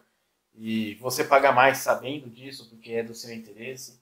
Você teria operadoras que focam em chamadas internacionais, você teria operadoras que focam em chamadas em telefone fixo, e você, consumidor, escolheria qual você quer. Certo? Mas ainda assim, se um grupo de consumidores resolvesse criar um selo, estão falando de tecnologia, de banda larga de celular, coisas assim, eu não creio que seria tão relevante, mas de repente veículos, como um guia quatro rodas. O guia quatro rodas tem um selo que ele dá para os veículos. Você tem um selo do Inmetro, que o Estado dá. Ninguém liga para o selo do Inmetro, porque todo mundo tem. Qualquer carro bosta consegue, porque eles vão lá e olham a mão do fiscal e conseguem. Ah, o problema é a corrupção. Não, cara, o problema é você ter um fiscal, um cara do Estado para cuidar disso. Não é nem necessário. Você está pagando o salário de um cara que não é necessário. O cara vai ficar analisando se o, se o carro quando bate, a criança se projeta. Ele está tá cagando para isso. Aí você tem uma empresa privada séria que, que viu no mercado a necessidade disso, que é a Guia Quatro Rodas. E o que ela faz?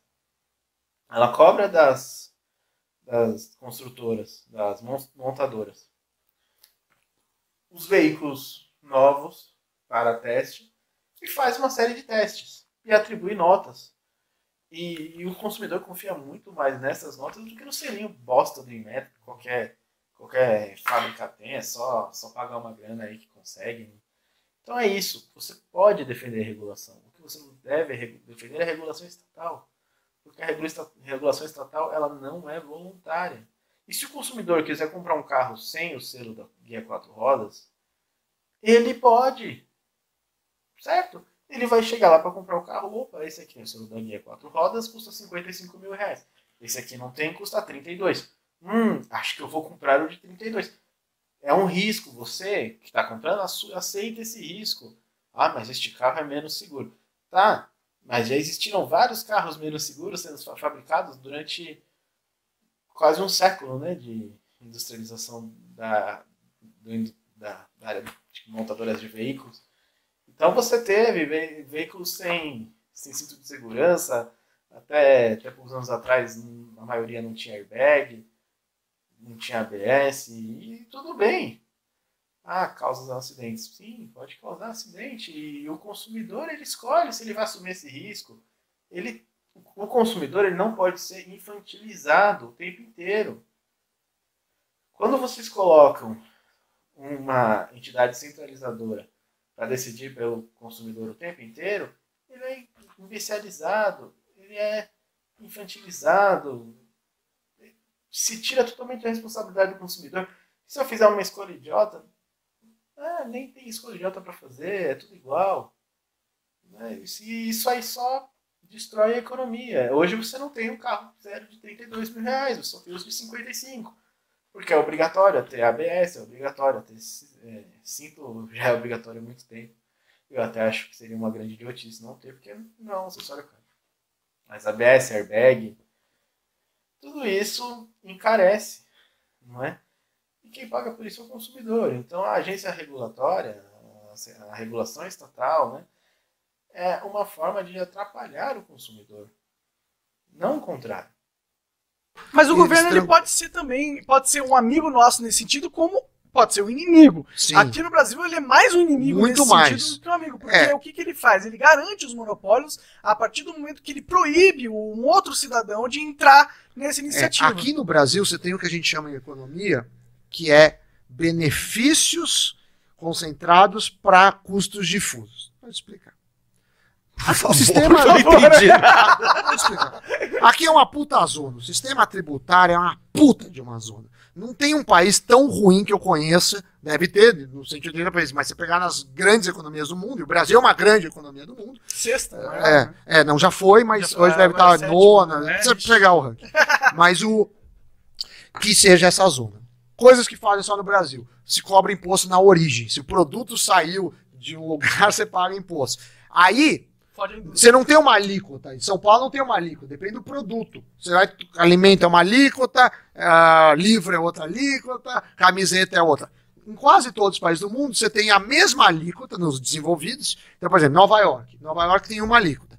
Com exceção de, de produtos que geram vício, como cigarro, bebida, e que são mais danosos, você dá um pênalti para esse. Então, mas fora isso é a mesma coisa. Aqui, assim, cereal tem uma alíquota, chocolate é outro. E barra de cereal com chocolate? Nossa. Aí entra uma discussão. É uma discussão. Porque aqui é o regime de exceção. Então, o que, que acontece? Os caras se juntam, fazem um lobby, produtor de barrinha de cereal. E falam assim: não, isso. Imagino que cereal é mais barato que chocolate. Aí o cara fala assim: ó, vamos. Aqui é cereal, traz um, faz um lobby, fala com o, o, o deputado, fala com. E aí aprova uma alíquota especial para ele. Entendi. Só que quem está pagando isso? Todo mundo. Então, a greve dos caminhoneiros também foi assim. Teve dois motivos, greve do caminhoneiro, depois eu posso contar o segundo. O primeiro motivo é o seguinte: o caminhoneiro, não é todo mundo. Estava em crise o país. Tá todo mundo fudido. Desemprego estava batendo recorde. Sei lá, o caminhoneiro tá com dificuldade? Tava. Mas muita gente tava em dificuldade. Motorista do Uber, gente que perdeu o emprego. Aí o caminhoneiro se junta e consegue fazer um barulho. E aí ele fala: Ah, eu quero diesel mais barato. O governo vai incentivar. Quem paga isso? Todo mundo tem que pagar o benefício do caminhoneiro. Então, eles se concentram, conseguem um benefício e todo mundo paga. Isso acontece direto com indústria automobilística. A IPI reduzido para essa indústria. O que tinha que ser assim, a alíquota em ou do país inteiro, ou em São Paulo é 7. Foda-se o que, que é. Com exceção de, de álcool e cigarro, que são as. Na verdade, eu nem concordo com você aí, na verdade. Não, mas isso eu não tô falando que a, a meu, eu tô falando é, que é a prática é no mundo. Ah, sim, sim. Não, mas... Porque isso é um problema de brasileiro. É, o sim. cara acha. O que brasileiro fala? Não, mas aqui é diferente. Porque quando o cara fala aqui é diferente, você não tem argumentação. Você fala, ó, todo mundo que tomou esse remédio passou a dor de cabeça. Você fala, mas meu corpo é diferente. Então, por mais que cada um seja cada um, a gente ignora as melhores práticas do mundo. Então, é, assim, gente, primeiro é, copia o que está dando certo. Roda, Depois né? você pode discutir cigarros. Mas primeiro Sim, copia. Certeza, Só que aqui, se o negócio é produzido em Manaus, tem um negócio. É uma puta de uma zona né? que causa. que causa. Distorções. Distorções e corrupção. Você sabe que os países mais corruptos do mundo não são. Não são os países mais pobres. O pessoal acha que pobreza é corrupção. Não é. É país burocrático. Por exemplo, eu não sei se você sabe. Se vem uma fiscalização aqui, espero que. Espero que não. Não venha. Só no banheiro. Só no banheiro tem 30 itens de vigilância. Porra. 30. Tipo de papel, altura da pia, quanto há. É um inferno. Aí, qualquer cara vai te multar. Vai, você tá errado, porque aqui não tem vigilância. Vou fechar esse, esse negócio, tá fudido. Aí tem uma alavanca, né? Aí tem uma alavanca para corrupção. Então, esse processo de gerar burocracia gera complexidade. Só que a corrupção não é o problema. O problema é a concentração de recursos na mão do Estado.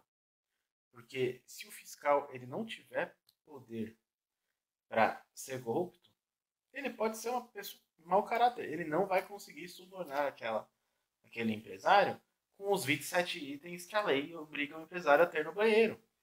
Então, se não houvesse essa lei idiota na qual tem 27 itens para a empresa ter no banheiro, o fiscal não conseguiria pedir essa matinha ou então ameaçar de multa. Esse é o problema. A corrupção é o menos pior. Entre a multa e a corrupção, Paga o fiscal e foda-se. É melhor do que tomar uma multa. O Google, se eu não me engano, lá tem mais ou menos 4 mil PHDs de primeira linha. Caralho. Tipo, eu lembro que na Globo, quando eu trabalhava na Globo, não tinha nenhum. Nenhum! Full time. Full time. Eu era o cara mais, assim, técnico lá, que Você não tá tinha nada a ver. que a Globo não preza por qualidade não, não, técnica, cara? Não, não é que a Globo não preza. eu tô falando uma cultura, mas, assim, qualquer lugar aqui não tem. Só que o que, que acontece? Todos os lugares que a gente ia, o pessoal de raiva, que eu vou numa empresa aqui no Brasil, eu vejo 10 mil possibilidades de consultoria. Eu posso melhorar o processo. No Google não dá. Nossa, que legal. Não dá. Tipo, não dá. Se o Google resolver produzir carro, ele quebra a indústria automotiva. Se o Google resolver uh, fazer passagem aérea, ele quebra. Se o Google resolver fazer TV, ele quebra. Ele quebra todo melhor. mundo. Ele é, tem o monopólio do cérebro. Google e Amazon. E ele, Facebook, não tá aí nessa? Tá um nível um pouquinho abaixo. Um pouquinho abaixo. Mas, mas, Google e Amazon não dá. Então existe uma discussão se eles não vão dominar tudo. Então, em quantos negócios você pode entrar? Porque eles podem virar uma espécie de governo dono do mundo. Uma argumentação que eu achei muito interessante. É, ele fala que o Google e a Amazon têm milhares de PHDs e que se eles quiserem, eles podem dominar o mundo. Porque a área que eles resolverem se aventurar, se eles resolverem fazer carro, eles vão quebrar todas as indústrias de carro. Se eles resolverem fazer aparelhos celulares, eles vão quebrar todas as indústrias de celular. Pois bem, até aí, se eles conseguirem isso por mérito, se eles conseguirem isso sem agressão, não tem problema. Se eles conseguirem criar um carro mais barato do que o que nós temos no mercado, só quem vai ganhar isso com isso é o consumidor. Então tá tudo bem. Né? Aí ele chega num, numa indução foda, caralho, essa, essa indução foi foda, cara. Você, você, você ó, Tá fumando cigarrinho do capeta do Monark, né, safado? Ele chega numa indução na qual, se a Google e a Amazon eles resolverem quebrar as indústrias fortes no mundo inteiro, eles vão criar um governo mundial. E, e ele justifica nisso a necessidade do Estado.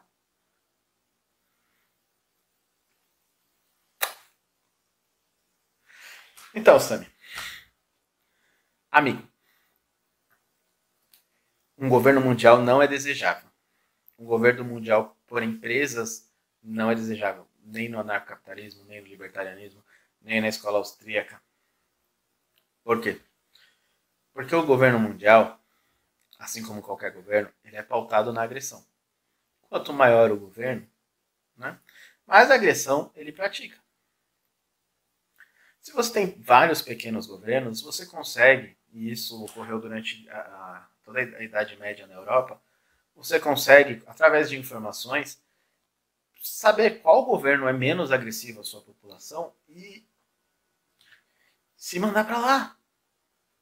Pô, tô aqui e tal. Aqui tá uma bosta. Eu vou para lá. imposto aqui tal. Eu vou para lá. É, os camponeses faziam isso na era feudal. Hoje nós temos grandes governos, né?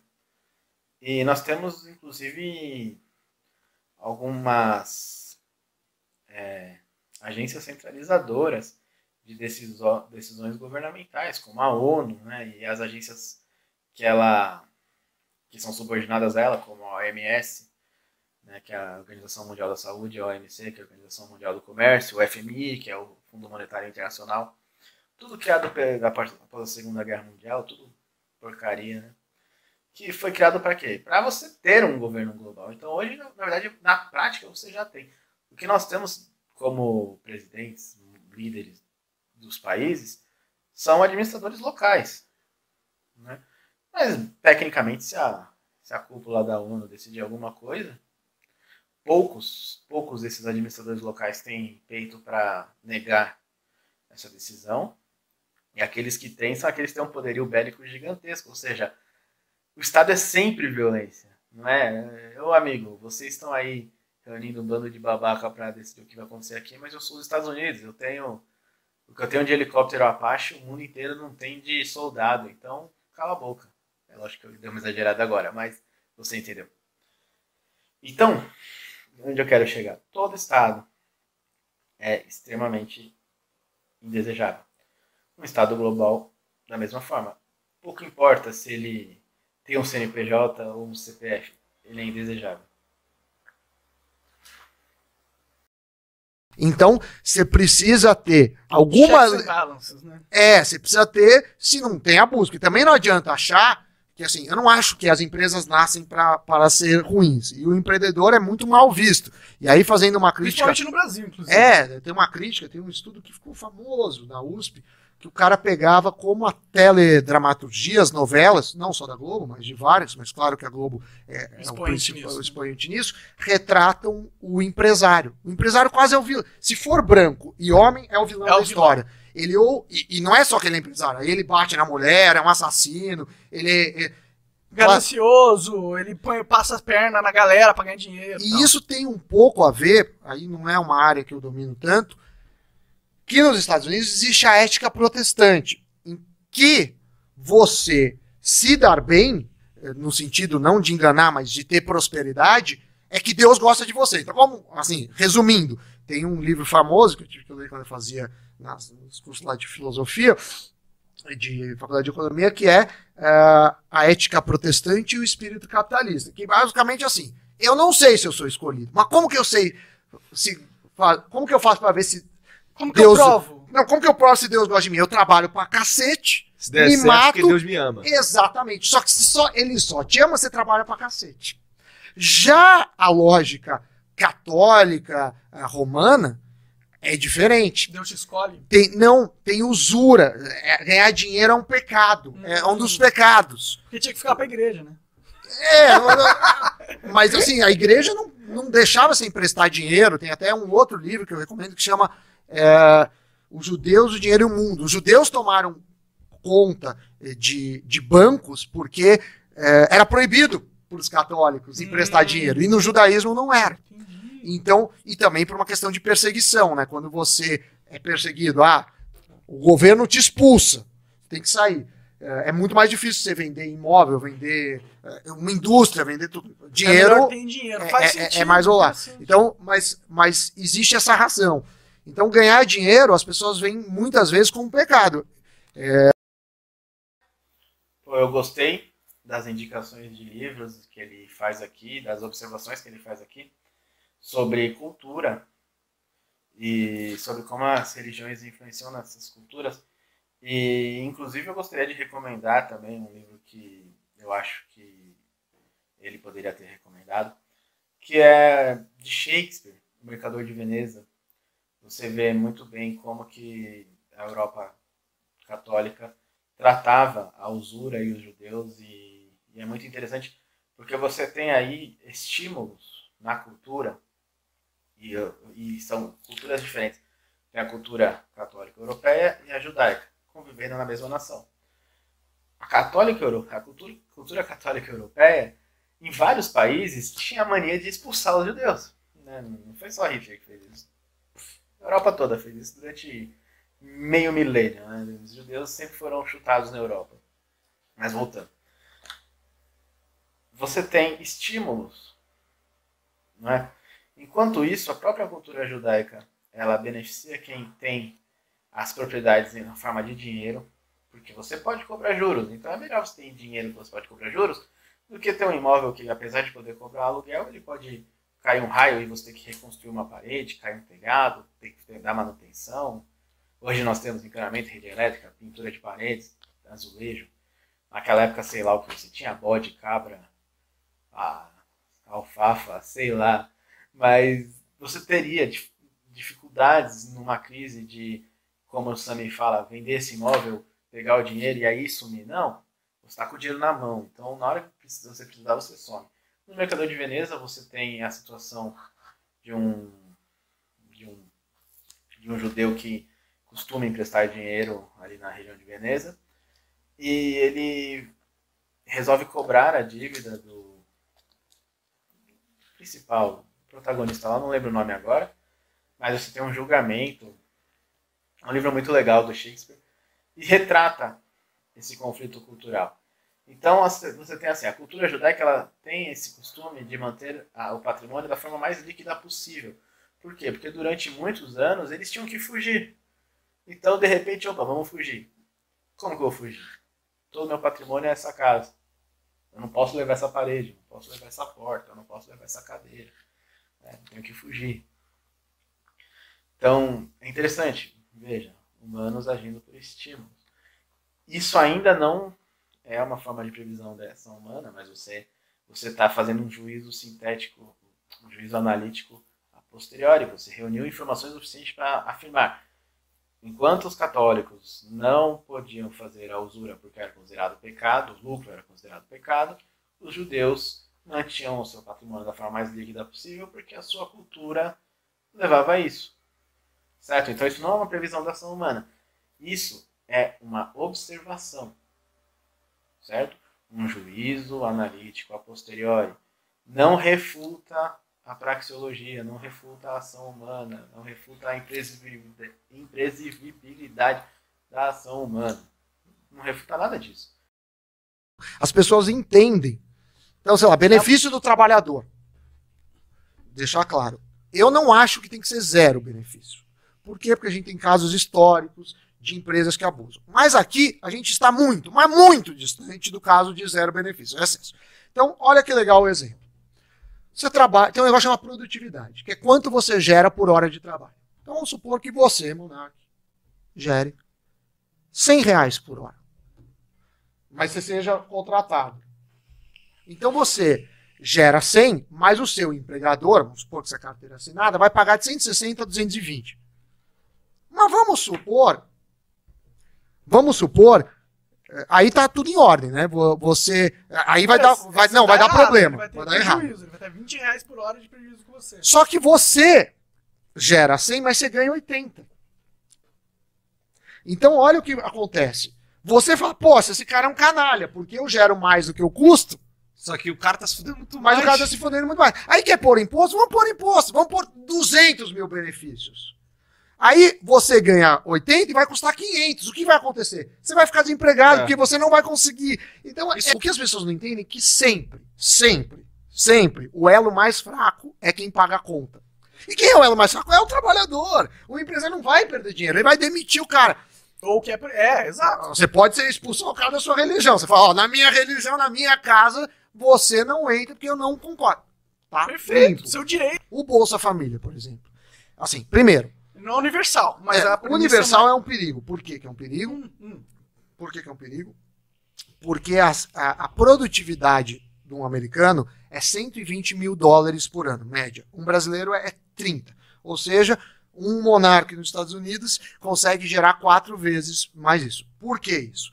Porque você tem impostos diferentes, porque você tem estrutura, infraestrutura diferente. Cultura então, por exemplo, é, é, é, para você ir para outra, outra cidade, é, o custo é diferente. É barato. É, não, às vezes tem trem, aqui não tem. Ah. tem às vezes você tem tecnologias diferentes. É, lá os caras querem colocar Uber de avião, é. Já, tá ligado? É outro nível o negócio. Então você tem tecnologias diferentes e você tem até educação diferente. No seguinte sentido, Uh, aqui no Brasil, as pessoas, muita gente inclusive, acha que a economia não tem exatas, porque as pessoas não entendem exatas, não é? Assim, tem uma, uma frase em ciência que fala assim: não importa o que você acredita, a ciência não liga. Ah, é, tá cagando pra é, Exatamente. Né? Tipo, se você liga ou não, a, continua a gravidade, a, a né? Terra continua sendo redonda, não importa Existe uma lógica que você acha. É, é, o. Não interessa isso. Não, não você, pode, você pode, não, você pode achar o que você quiser, mas a ciência é, é isso. E aí, a gente não tem essas condições. Então seria um problema. Porque para alguns países, um salário, uma renda mínima poderia ser muito, para outros poderia ser pouco. Isso é um ponto que me preocupa. Não conheço claro, o projeto. Claro. Outra coisa, é, Bolsa Família, que é uma espécie de renda mínima. É um projeto de muito sucesso é, elogiado. Não começou no Lula, começou no Fernando Henrique. E foi ideia brasileira. Não, foi ampliado. Por quê? 50 reais ele faz muita diferença para quem está na linha de extrema pobreza. Isso pode ser comprar pão, comprar. É uma realidade muito diferente da minha, da de vocês. Espero que você. Eu nunca passei por isso, espero nunca passar, espero também, também que também seja não, o caso. Também. Mas quando a gente vê o impacto, é um programa muito mais é, de grande impacto pelo custo. Por exemplo, em vez de ficar falando, ah, alimento eu vou cobrar menos imposto, é muito mais útil, ah, vamos cobrar do rico e do pobre o mesmo imposto no alimento e vamos dar dinheiro via um Bolsa Família. É, é claro que, o, direta, que né? a maior, é a melhor forma. A maior sucesso do Bolsa Família é se menos pessoas estivessem usando o tempo. Então existe críticas válidas, que assim, tá bom, eu te ajudei, mas agora você precisa entrar no mercado. Algo. no mercado de trabalho. É, isso, eu, que, é, eu tô te dando é uma base no qual você pode se sustentar para criar algo melhor. Sim. É, essa é a ideia. O negócio do, do Universal Basic Income, que é o é, é renda, básica, mínima é, universal, é, seria a ideia seria por país, não seria um negócio mundial, né? Mas mesmo por país, se a gente pensar, é, ou no Brasil, no Brasil, as condições e custos de uma cidade como São Paulo é, são muito diferentes de Teresina. Sim, sim. São muito diferentes de Belém, no Pará, muito diferente do Amapá. Então eu não sei. É, em vários países, até salário mínimo, se fala por idade. Porque um cara de 18 anos tem muito desemprego, tá? A, a faixa de. É maior, maior é no, no início. Mundo todo, inclusive. No mundo todo. E tá, então... e tá aumentando. E eu tenho uma teoria do porquê, mas a gente vai entrar nisso. Não, aí você conta. Eu quero saber. O que, que acontece? Você talvez pagar mil reais, eu acho que é pouco, mas depende da situação, o cara é tão. É tão. Necessitado? Não, não, e tão inexperiente que não consegue produzir nada, que mil reais é muito pelo que ele entrega. Então, tem países que faz salário mínimo por faixa etária. Interessante. Então, e também tem isso. Mas eu também não, eu, mas eu não sei se eu gosto muito disso também. Não, eu sou contra. É, eu, acho, eu gosto de salários mais livres. É, tá? Eu também. É, o negócio do Universal Basic Income, que eu acho que é, é, interessante, é o seguinte. E também isso tá ali conectado com essa parada dos jovens hoje estar tá num desemprego grande. O que, eu, que, que eu acho que acontece? O mundo está passando uma fase tecnológica de desenvolvimento exponencial. E eu acho que criou uma divisão onde os próximos trabalhos gerados aqui para frente, eles são gerados para um, um nicho que já tem uma inteligência tecnológica avançada. Existem tipos de trabalho que uma senhora de 40 anos de idade que trabalhou o dia inteiro vendendo roupas pode fazer, que ela consegue fazer, e existe o tipo de trabalho que o garoto que estudou programação desde os 14 anos e sabe fazer jogos e mexe com C++ e Python o caralho, consegue fazer. Existem duas po possibilidades para esses dois tipos de seres humanos diferentes. E eu acredito que a gente está entrando numa fase da humanidade que a gente está entrando, é, a gente está é, gerando é, oportunidades dentro Sim. de uma categoria apenas. Você está gerando oportunidade para o cara que é que sabe mexer com tecnologia. E, é e que... os outros empregos estão se tornando cada vez mais automatizados. por exemplo, também. mas isso é um... aconteceu várias vezes na história do mundo. Sim. Isso. Não talvez a tecnologia desse tá tipo, tá não nessa velocidade, é. mas aconteceu. É a mesma coisa, sei lá, e-mail é, derruba emprego de carteiro. Sim. A revolução industrial é, tirou um monte de. de e eu acredito que no, no, fim é o que vai acontecer algo a isso. Tipo, você vai ter uma indústria, uma economia mais tecnológica sendo desenvolvida, outros trabalhos de serviço vão a, surgir a partir dali para pegar essa galera Sim. que não tem talvez essa capacidade técnica. O problema, na minha opinião, é que a gente está entrando no desenvolvimento de inteligência artificial. Eu que... trabalho com isso em esportes. Sim, você tem um, um site, um, um algoritmo, é, fiquei interessado. Footscience.com.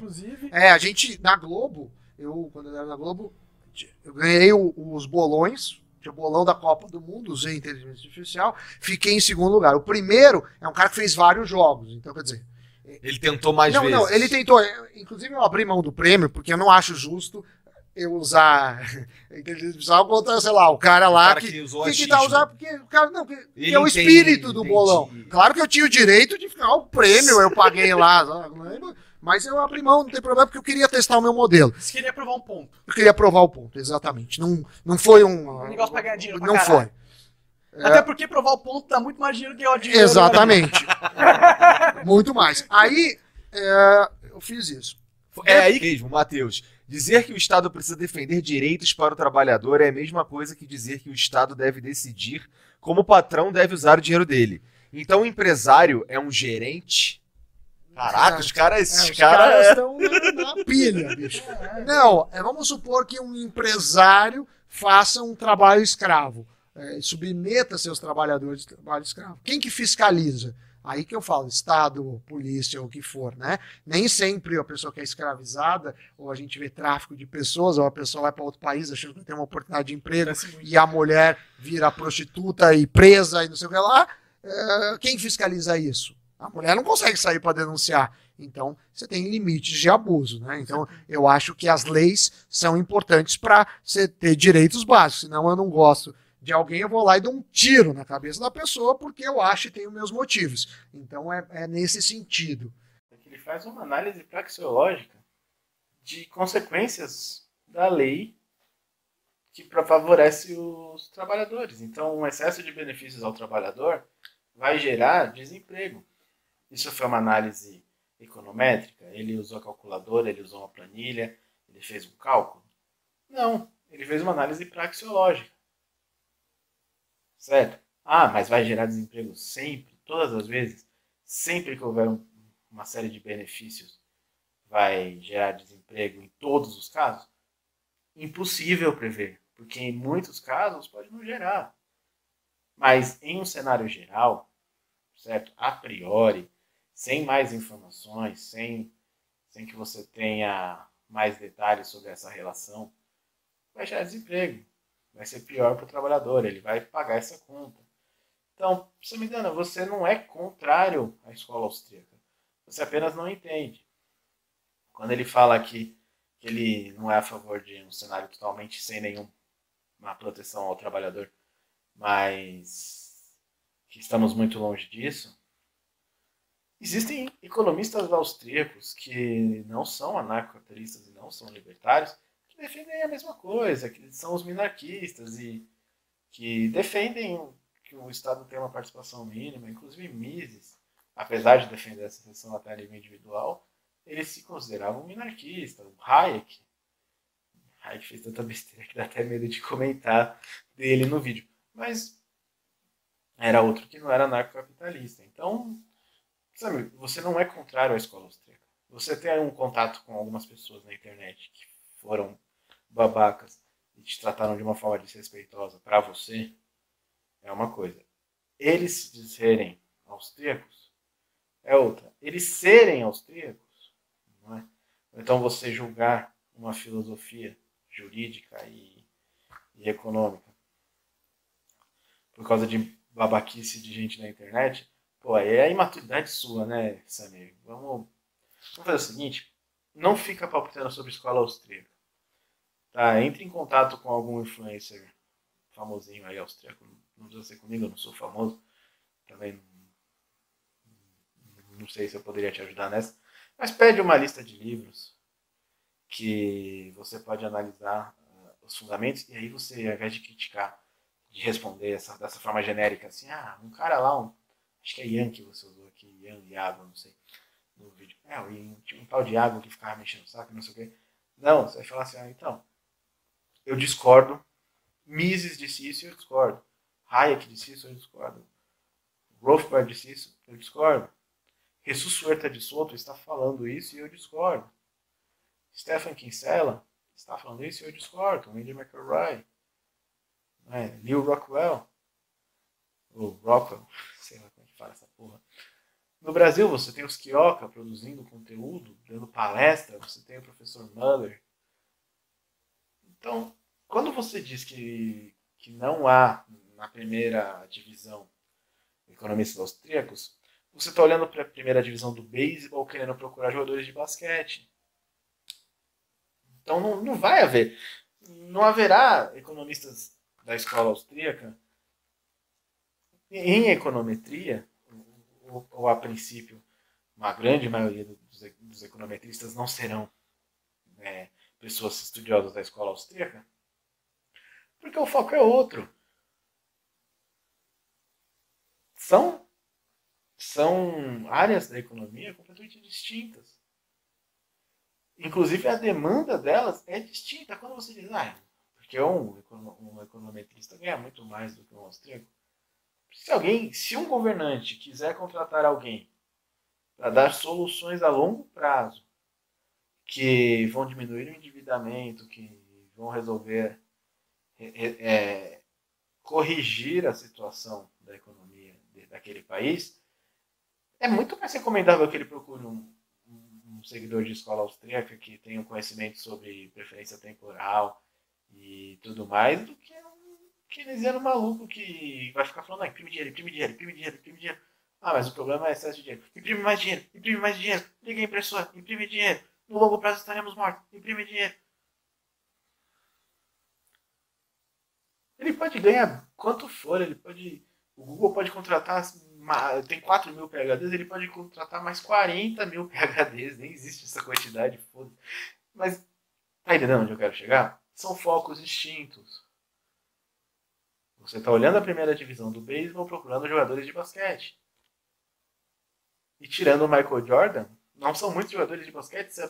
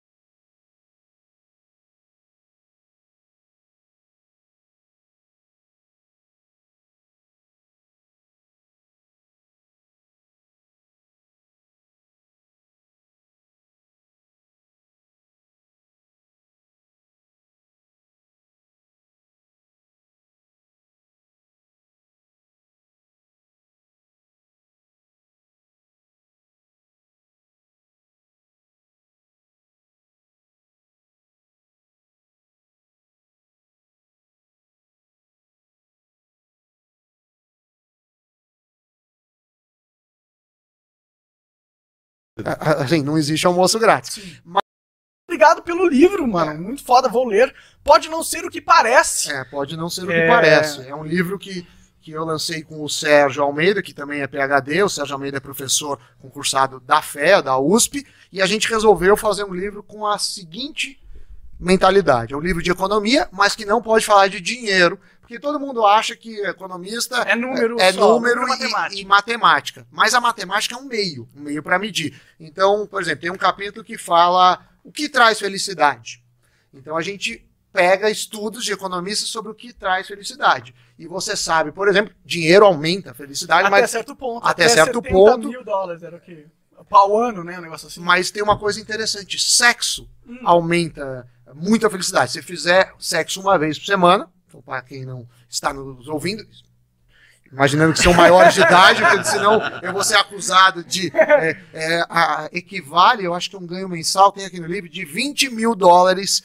Ah, ganho mensal não, ao ano. Então, se você faz se sexo você... uma vez por semana, Entendi. é equivalente a você ter a felicidade de um acréscimo de 20 Caraca. mil dólares. Mas é um livro muito. É, é baseado em ciência mas numa linguagem acessível, ou seja, você não precisa saber métodos científicos para ler o livro. A gente cria aí um storytelling e, e não usa fórmulas, não que, usa. Que não... É Quando eu resolvi falar pro, voltar para o Brasil, eu falei: não, eu vou ser um tradutor. Eu consigo entender, e até hoje leio os caras da primeira divisão, mas eu não estou fazendo pesquisa de ponta, assim, os caras que ganhou o prêmio, não. Mas eu entendo isso e traduzo para as pessoas. Este é o meu papel.